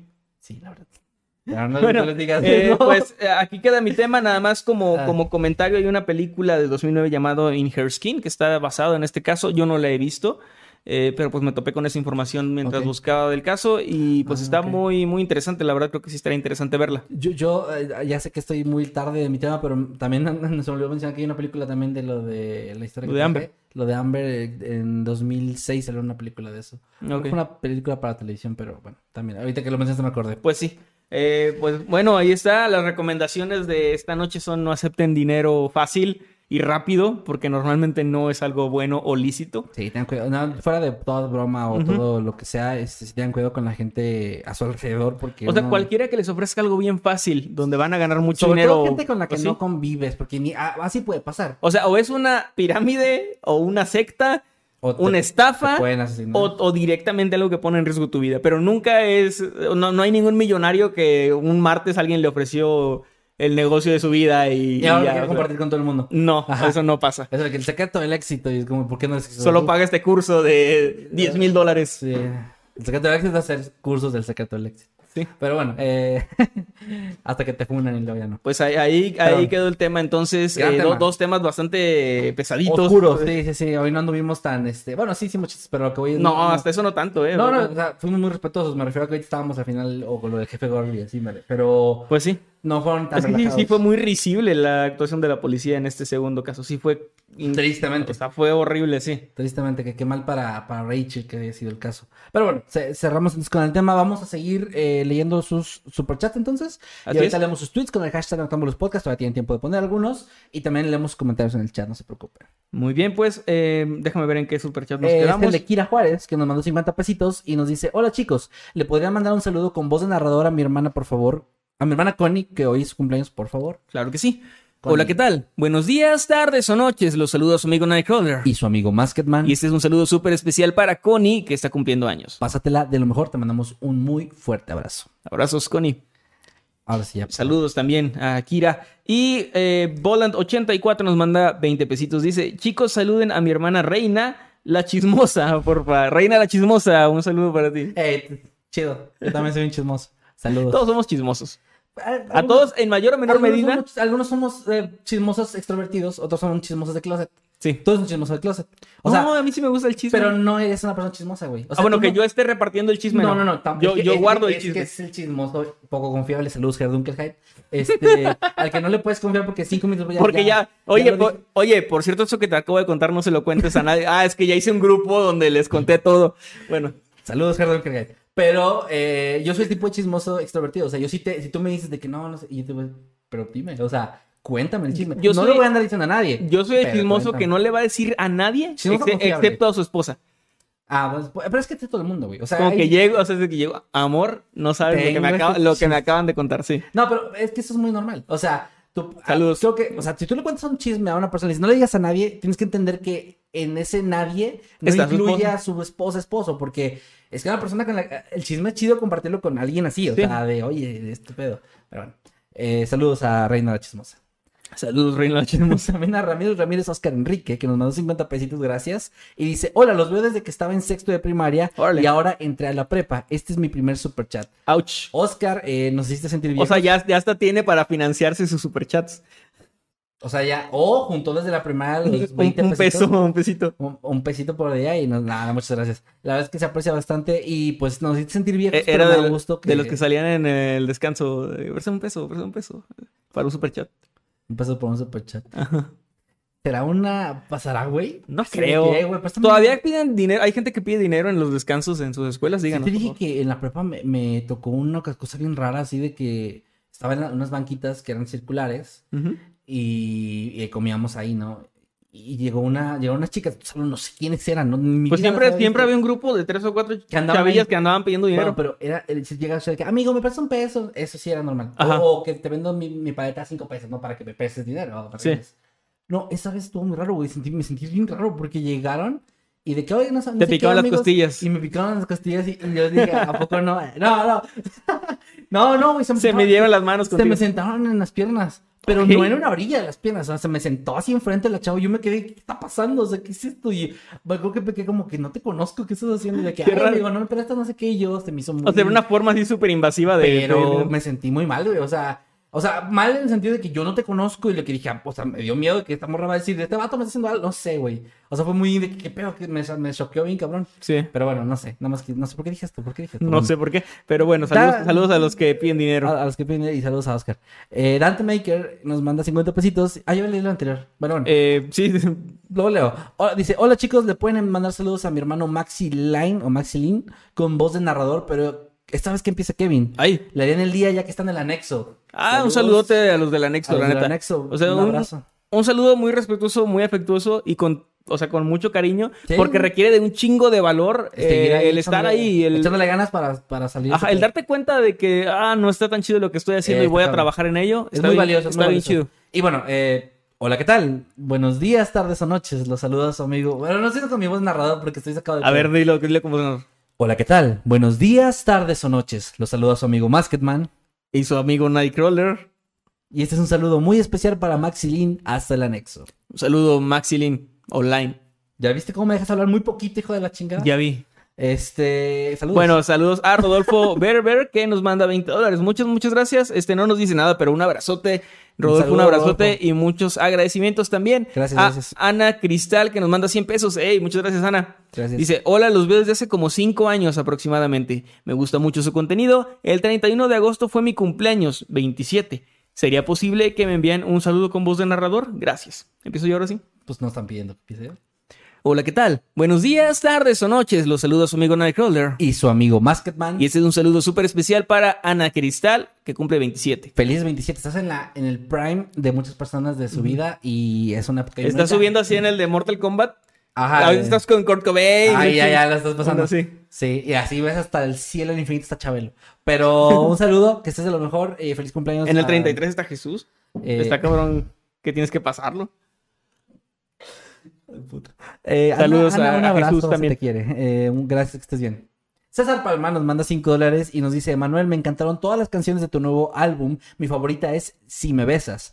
Pudo decir, puedo decir con orgullo que sube, que estuve en todos los estrenos. Eh, muchas gracias, César Palma. De hecho, si Sí no me sí equivoco, vi si no me equivoco, César Palma es uno de los que le atinaron al nombre y el que Ah, tiene su, su disco ahí Me parece que es el de los que tiene su, Qué su chido. disco. César, Pues se, lo voy a, se lo voy a enviar. eh, mañana voy a enviar todos esos discos. Una disculpa, por cierto, porque pensaba enviarlos desde principios de la semana. Pero he estado muy ocupado entre los lyric videos, le- Claro. el canal, todo eso, y ya no me dio tiempo. Pero ya te pueden mandar DM si quieren comprar un disco también. Ya pueden, ya están a la venta en físico. Lo voy a anunciar en Instagram formalmente mañana. Pero bueno. Pero pues me pueden mandar DM y yo, al menos a cualquier parte dentro de la República, fácilmente se los puedo enviar. Ya si es envío internacional, tendría que ver bien la cotización, porque pues sí les. O sea, por mí no hay problema, yo se los envío.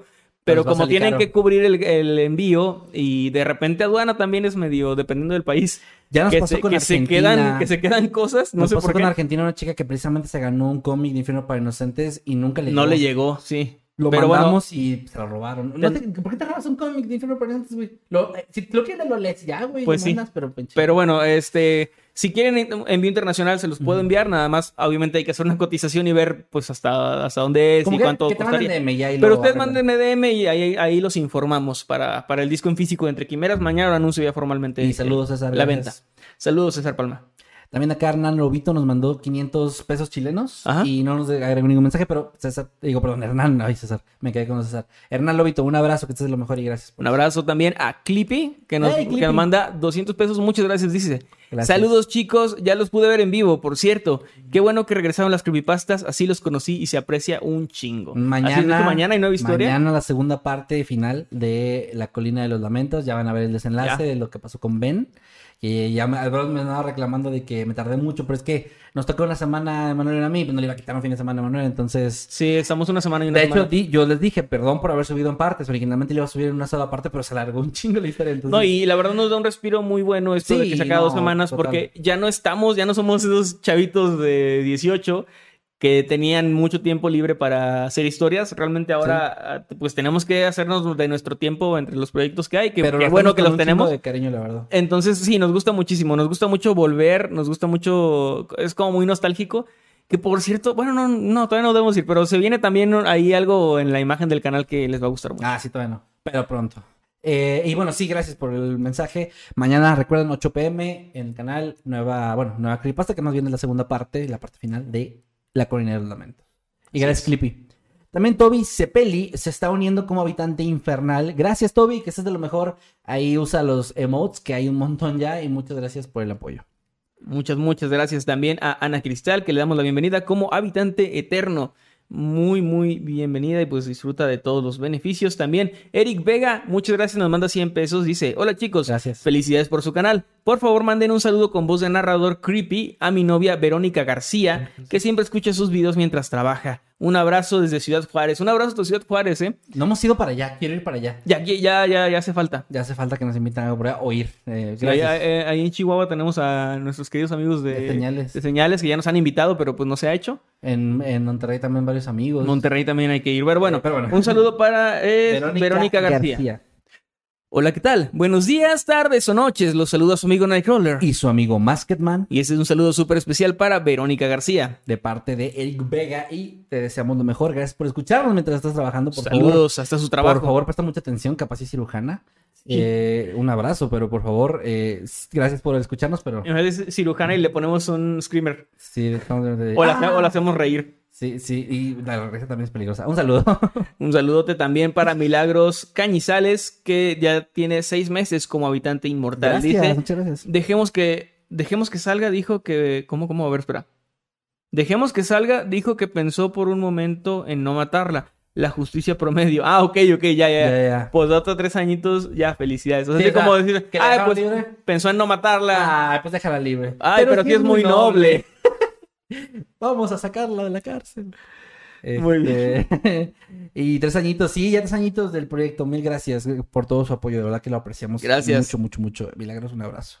Maricruz Flores nos manda cinco dólares, mil gracias, y dice, algún día podrían hablar de la película Viene por ti de 2008, me encantaría escucharla con su voz. Pero fíjate, es, es como un caso también Me imagino real. que, supongo, vamos a agregarla ahí a nuestra lista porque hay que verla y luego ya Ujú. verla del por qué. Pero gracias por la recomendación, Maricruz, un abrazo. Aquí, Ro- un abrazote. Román J, que tiene una fotito ahí con un muñequito Simi. Ah, qué chido. Dice, caballeros, resistan. Ya casi se termina septiembre. De hecho, va empezando. Va empezando. Y pues un abrazo y un puño a todos los hermanos que se lo están haciendo, yo no. No, yo no. No vale la pena.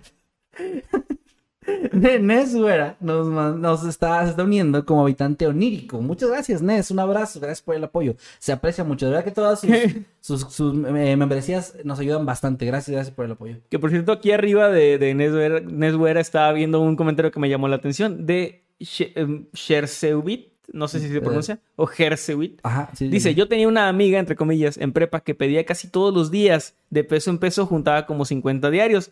Y no es que lo necesitara, solo se aprovechaba. Era algo muy común. Yo en la secundaria era donde sí soltaba dinero. Ya en la prepa no soltaba. O sea, la Mm, secundaria yo no me que- acuerdo. sí era como que, ay, Es que a mí- a mí me- femenino. a mí O sea, me- no hacía esto porque no, pero... A mí me daban como 20 pesitos y pues yo los usaba para comer. Yo, ¿no? yo- pues que yo también, pero no me los gastaba siempre. Es que tú te ibas en, en camión, güey. También. A mí, a mí me, yo me ahorraba el camión porque caminaba a la casa. Sí, o sea, yo con esos 20 pesos tenía que ir, volver Sí. y comer. A mí se me sobraban unos cinco, por ejemplo, y a veces era como que, ok, va. Eh, saludos a Jennifer Martínez, que ya tiene cinco meses como habitante inmortal. Dice, siempre es un placer verlos chicos, éxito para ambos y me encantó el video de Emanuel, los quiero. Muchas gracias, no sé si se, se refiere a la creepypasta del sábado. supongo. no. Supongo, muchas, muchas gracias Jennifer. Un abrazo, Jennifer. También hay comentarios ahí cerca del el, mensaje de que nos cambiaron la fórmula. y de que El, comentario de Manhattan, Masketman te amo y también al otro. Plot twist piensa que Masketman soy yo. Ah, pues, Es que sí ha pasado que sí ha no... que no- pasado, sí ha pasado, ¿cómo no? Sí ha pasado. Saludos a, a Nightcrawler y a Emanuel. De repente me ha pasado que leo cosas así. Mira, Nes Güera nos está pidiendo si podemos mandarle saludo con voz de narrador. Se llama Vanessa y que nos quiere mucho. Pues un saludo, Vanessa. A ver, Con voz de narrador, sí, sí. Hola, ¿qué tal? Buenos días, tardes o noches. Los saludos a su amigo Nightcrawler. Y su amigo Masketman, En un súper saludo súper especial para Vanessa. que estés de lo mejor y también te queremos mucho. Un abrazo. Un abrazote. Eh, pues creo que es por el momento el último superchat. Sí, es el último Ujú. superchat por el momento. Así que vamos a leer. ¿Quieres leer tweets? Ya que andabas tú en Twitter. Sí, este- Yo estoy leyendo comentarios acá en el chat. Aquí Rogelio Álvarez con el hashtag Noctámbulos Podcast dice: El primer caso, o sea, el tuyo, me recordó al libro El visitante de Stephen King. Fíjate que no lo he leído. Ah, no, yo tampoco lo he leído. Suena interesante. Suena, o suena de que me va a dar coraje también lo Sí, que pasa. sí. Más si es Stephen King. Pero bueno, también Paola con Noctámbulos Podcast dice, ambos temas me dejaron así y pone el, el meme de Pikachu que estaba sorprendido. No, sí, está- estuvieron fuertes hoy, ¿eh? Andábamos con todo. Dice Abden 8, saludos Abden. Eh, si bien la Ciudad Juárez será un honor darles tour por esta ciudad, no sabía que Abden era allá. Eh, prepárense para engordar, gracias. No, Ay, pues, sí. Fíjate, ya tenemos... Necesito una carnita asada de allá, ¿eh? De Ciudad Juárez. está lo, lo necesito. Y bueno, un saludo. Eh, También Emiliano Águila, perdón, dice, me saludas, llevo dos años viéndolos. Emiliano, un saludo. Saludos, Gracias, Emiliano, qué gracias. Andy Dorantes dice, bueno, arroba Emanuel Bajo Night. Nos deja otra vez con el miedo de que una persona con problemas mentales salió de prisión y anda entre nosotros. Sí, ya no es la con primera los- vez, ¿eh? Junto con los demás enfermos mentales, claro. Buenas noches. Pues sí, este, lamentablemente hay mucha gente ahí que ya, pues sí, ya cumplió su condena, o sea, ante la ley es que sí, ya cumplió, pero solo fueron 15 años por matar a alguien y por una razón súper fuera de la realidad. Justo cuando estabas dando esa parte del tema, estaba pensando, no, no lo traje a, a colección, pero bueno, ahorita lo menciono, esa idea de reivindicar o reinstaurar en la sociedad a los criminales, que es un programa que también existe en varias partes. Yo creo que en algunos casos sí, yo creo que en asesinatos de este tipo no. Es que yo creo que... A ver, un asesinato por de ejemplo- propia o que no es tan claro, bueno, pero esta chava tenía literalmente el plan de cómo matar a alguien. Ahí es donde yo digo, no debería. Es que luego ves a gente, o sea, no me quiero meter tampoco en temas raciales y políticos, pero ves a chavitos latinos que a los 17 mataron a alguien por andar en pandillas o algo, y de repente ya son gente de 45 años que lleva en la prisión toda la vida. Y ahí es donde creo que sí sería una o importante una reinserción a la sociedad de alguien que, que pagó una condena y que pueda, que tenga la posibilidad de reeducarse, Sí. porque obviamente algo que tú hiciste a los 17 no te representa ni a los No, 25 no. ni a los 35, ¿no? Pero ya cuando es una persona con problemas mentales muy claros y que haces, que hizo este tipo de un cosas asesinato. por una, güey. por una razón bastante estúpida, o sea, estúpida no por demeritar los problemas mentales, sino una razón fuera de, de la realidad, eh, es donde se vuelve muy peligroso, creo. Claro, sí, sí, sí. Pero bueno, es un tema muy eh, peludo ahí. Dice Emanuel Rangel, ya me suscribí a Emanuel Morales. Ay, muchas gracias. Eh, nos- y Nicolás eh, Kion nos está confirmando que sí, sí es ya feriado hoy en Argentina, por lo que mencionábamos del Ah, mira. intento de magnicidio que hubo. ¿Qué onda, guapos? No pude estar por mi trabajo culero. me, me identifico a Kevin de 2014. Pero los veré en cuanto llegue a casa, dice Andrea Palmar. Andrea, un saludo. Un saludote. Eh, mira, por aquí está, está alguien dibujando a... eh, Mr. Mr. Chu 09 dice, hashtag notamos los podcasts, aquí escuchando el podcast y de los panas de Mundo Creepy y, e hizo un dibujo de Krillin y no sé quién, a ver, viéndolos. A ver. Es Krillin y otra persona que no ubico. No sé- ¿Alex Intec? Es Alex Intec, güey, pues Ah. yo. Ajá, claro, por eso. Te soñé, Goku. estaba despierto y Sí. te miré. Bueno, Somos un chiste viviente. Sí. Este, dice acá... Un saludote, Mr. Chuy 09. Sí, saludos, eh, gracias por el... es- esos dibujos también chidos que, que nos hace. Dice que espero que mi dibujo pueda salir en este capítulo. Pues mira, no sé si a- aquí pueda ver. Es que ya no lo ponemos en, en la pantalla esta de acá atrás porque no se ve. Sobre todo, por ejemplo, esos dibujos que son en fondo blanco. Sí. No, ah, no se ve. Vamos a conseguir una pantalla más chida que esta. La verdad la teníamos así como secundaria. La usábamos para nosotros, pues. Vamos a, a invertirle en esto pronto, pero para que sea mejor. Porque ahorita no se distingue. Pero pues ahí Sí. vayan y, y busquen hashtag Nocturnus Podcast o arroba arroba Kevin Vázquezman y le vamos a retweetar esas cosas. Sí. Ahí para que les ahorita retweeten lo que lo estás viendo.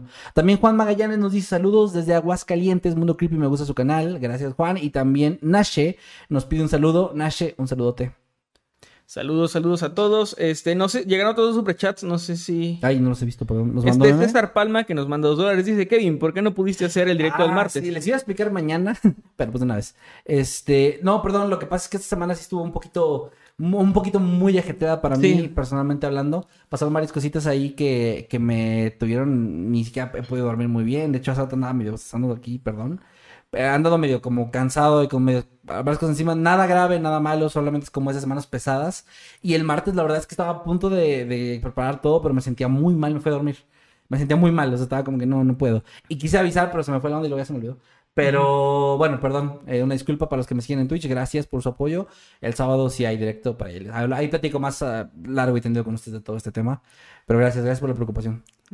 Y también Gracias, Lobo. Hernández nos mandó dos dólares. Muchas gracias, Lobo Hernández. Sí, gracias, Lobo Hernández. Me parece que ahí ya con eso son todos los superchats. Ok, sí, sí, sí. También acá eh, dice em, Elizabeth Serrano Job, dice, ese tema de suplantar era muy fuerte a principios del 2000. Así hay un episodio de Smallville donde una chica quiere ser Lana Lang. Me imagino que puede ser problema, que este caso, no, o sea, puede ser que este caso haya inspirado Ah. ciertas cosas de la cultura pop, Vamos. porque también por aquí comentaban algo de otras caricaturas y cosas donde pasa esto precisamente de alguien que se obsesiona por ser Sí. otra persona, que también no es como que sea el primer caso donde esto ocurre, pero me imagino por la época que pudo ser que este caso, pues, en la cultura popular se impregnara de Pasa forma. mucho, o sea, de los casos que hemos traído, casi siempre viene abajo en las Luego hay películas, qué película, canciones. ajá, qué, qué cosas están o hacen referencia a esos casos y pues bueno. Estaría interesante hacer canciones respecto a este tipo de casos. o sea, Pues es que ya ves que, por ejemplo, José Madero, eh, Pepe Panda, eh, el grupo de Panda, este hizo del caso del asesinato en Cumbres. Es cierto, sí. Entonces sí, sí pasa que... También hizo sobre cuando ocurrió este como tiroteo en la escuela de Monterrey. Ah, también que estuvo muy cabrón eso. Entonces sí, son, son cosas que se impregnan en la cultura popular. Dice Román J. Hola, ¿les gustaría hacer dinero con dos sencillas aplicaciones? Es que ya Ta- no lo hacen, ¿eh? Ya como que ya nadie se lo cree. no, no. Y también Toby Cepeli, creo que habíamos saludado, pero dice, me puede mandar un saludo. Saludos, Toby. Un saludote, Toby. Este, y bueno, ahora sí, con eso, pues creo que ahora sí nos vamos. Sí, con eso concluimos. Gracias, antes de terminar, a los moderadores que estuvieron el día de hoy. Vi, perdón si se me pasó alguno, estaba viendo que estaba Ibáñez, Goswanda, Tenea, Meme, me parece que también Masquetsimi, y si- espero que no se me esté pasando ninguno porque traté de leer o de poner atención a eso. Pero un abrazo y un saludo, gracias por ayudarnos, en serio que apreciamos mucho todo lo que hacen por nosotros por allá. Y, y también, bueno, a todos ustedes que nos estuvieron viendo. Ah, creo que acaba de llegar un superchat, ¿eh? O lo vi mal. Ah, no, no, perdón, vi mal, perdón. Este, sí, eh, gracias a los que nos estuvieron apoyando, gracias a los que se quedaron. Duramos más de dos horas, 15 minutos Eh, sí, de hecho, directo eh, hoy. se sintió súper rápido, pero acabo de ver la hora. Y Yo sí, llevamos también. ahí rozando las dos horas y media. Como Sí, sí, así que gra- gracias programa. que se quedaron hasta acá. Ojalá que lo hayan disfrutado. Gracias por su apoyo, los que estuvieron comentando, los que estuvieron en, en Twitter con el hashtag No Tomo los Podcasts o aquí en los comentarios y los que nos van a escuchar en plataformas digitales. Gracias. No olviden darnos un follow en la plataforma que estén. Nos ayuda muchísimo a llegar a más personas y a poder ayudar a crecer este proyecto. ¿Tus redes, Manuel? En todos lados como arroba Emanuel-Night, en Spotify como Emanuel Morales, en YouTube igual pónganle Emanuel Morales y ya soy el primero que sale, está chido, verificado. Este, ahí pueden oír mi música, por favor, denle una oportunidad y Ya pues, si, les, si les gusta el follow ya está el disco completo, lo pueden escuchar y en físico está a la venta, solo mándenme DM. También ya los que, lo- los que les gusta, que yo soy una de esas personas, poner músicas en, su store- en sus stories o en TikToks, bueno, no También, eso, sí. pero la gente que lo hace ya está para poner todo tu disco porque ya fue desde anoche. Entonces Ya debe está completo. La canción que les guste. Y díganme, por favor, eh, constantemente, díganme qué canciones son las que más les gustan, porque eso me sirve mucho para el momento de hacer presentaciones, que voy a tener el 23 de septiembre la presentación oficial del disco, tocando en vivo las canciones de todo el disco en. Matamoros, Tamaulipas. en el MACT, como les había dicho la semana pasada. Ahí va a andar yo, por 23 cierto. de septiembre a las 7, ahí va a andar Kevin también, y muchos amigos, familia también que está por ahí apoyando. Este, el evento lo pueden encontrar también ahí en mi página de Facebook, Emanuel Morales. Si son de Matamoros andan por ahí en esas fechas, el 23 de septiembre, pues ahí nos vemos. Y me sirve mucho este feedback de que me digan cuáles son sus canciones favoritas para, ir saber cuál armando el setlist. Sí, claro, claro. Entonces me ayuda mucho. Y bueno, eh, pues nos vemos la Ah, próxima semana. Perdón, antes de que terminemos, nada más quería decir, ya no había podido, en todo este tiempo me han estado preguntando y preguntando, ¿cuál es tu canción favorita, Manuel? ¿Cuál es tu canción favorita, Manuel? Ahorita Manuel ya tiene escritas o más, ya sé que no puedo mencionar Tengo, esas. tengo 12. O sea, 12, 12 nuevas. 12 canciones que escribí en estos meses. Eh, pero bueno, eh, de esas no voy a mencionar ninguna porque por obvias razones, pero de las que ya están, pues de las que ya son públicas, ya les puedo decir, Si me besas es mi canción favorita actualmente. Mucho tiempo fue Dulce Especialmente porque es para ti, ¿no? Ay, perdón. Mucho tiempo fue Dulce Niebla porque también era para mí. Porque también.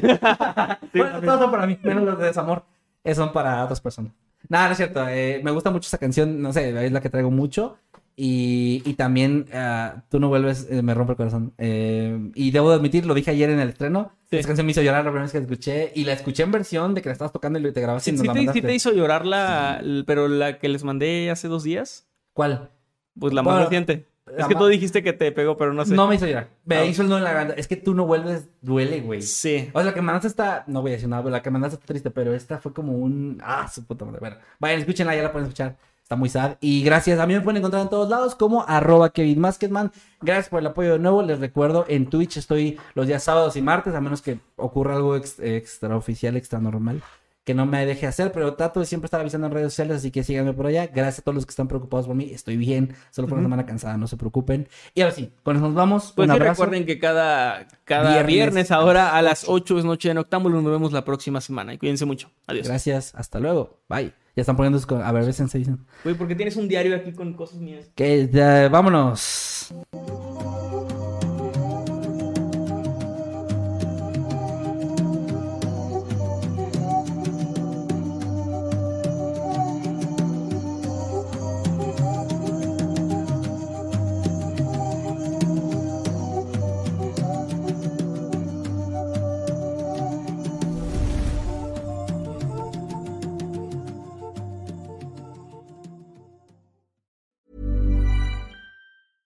Hey, folks, I'm Mark Marin from the WTF Podcast, and this episode is brought to you by Kleenex Ultra Soft Tissues, your ally to help tackle your allergy symptoms this season. I love the change of seasons, but nobody loves pollen and all those other things floating in the air that make you sneeze during this nice weather. Kleenex Ultra Soft Tissues are hypoallergenic and allergist approved, so fight back against watery eyes and runny noses without worrying about irritating your skin. For this allergy season, grab Kleenex and face allergies head on.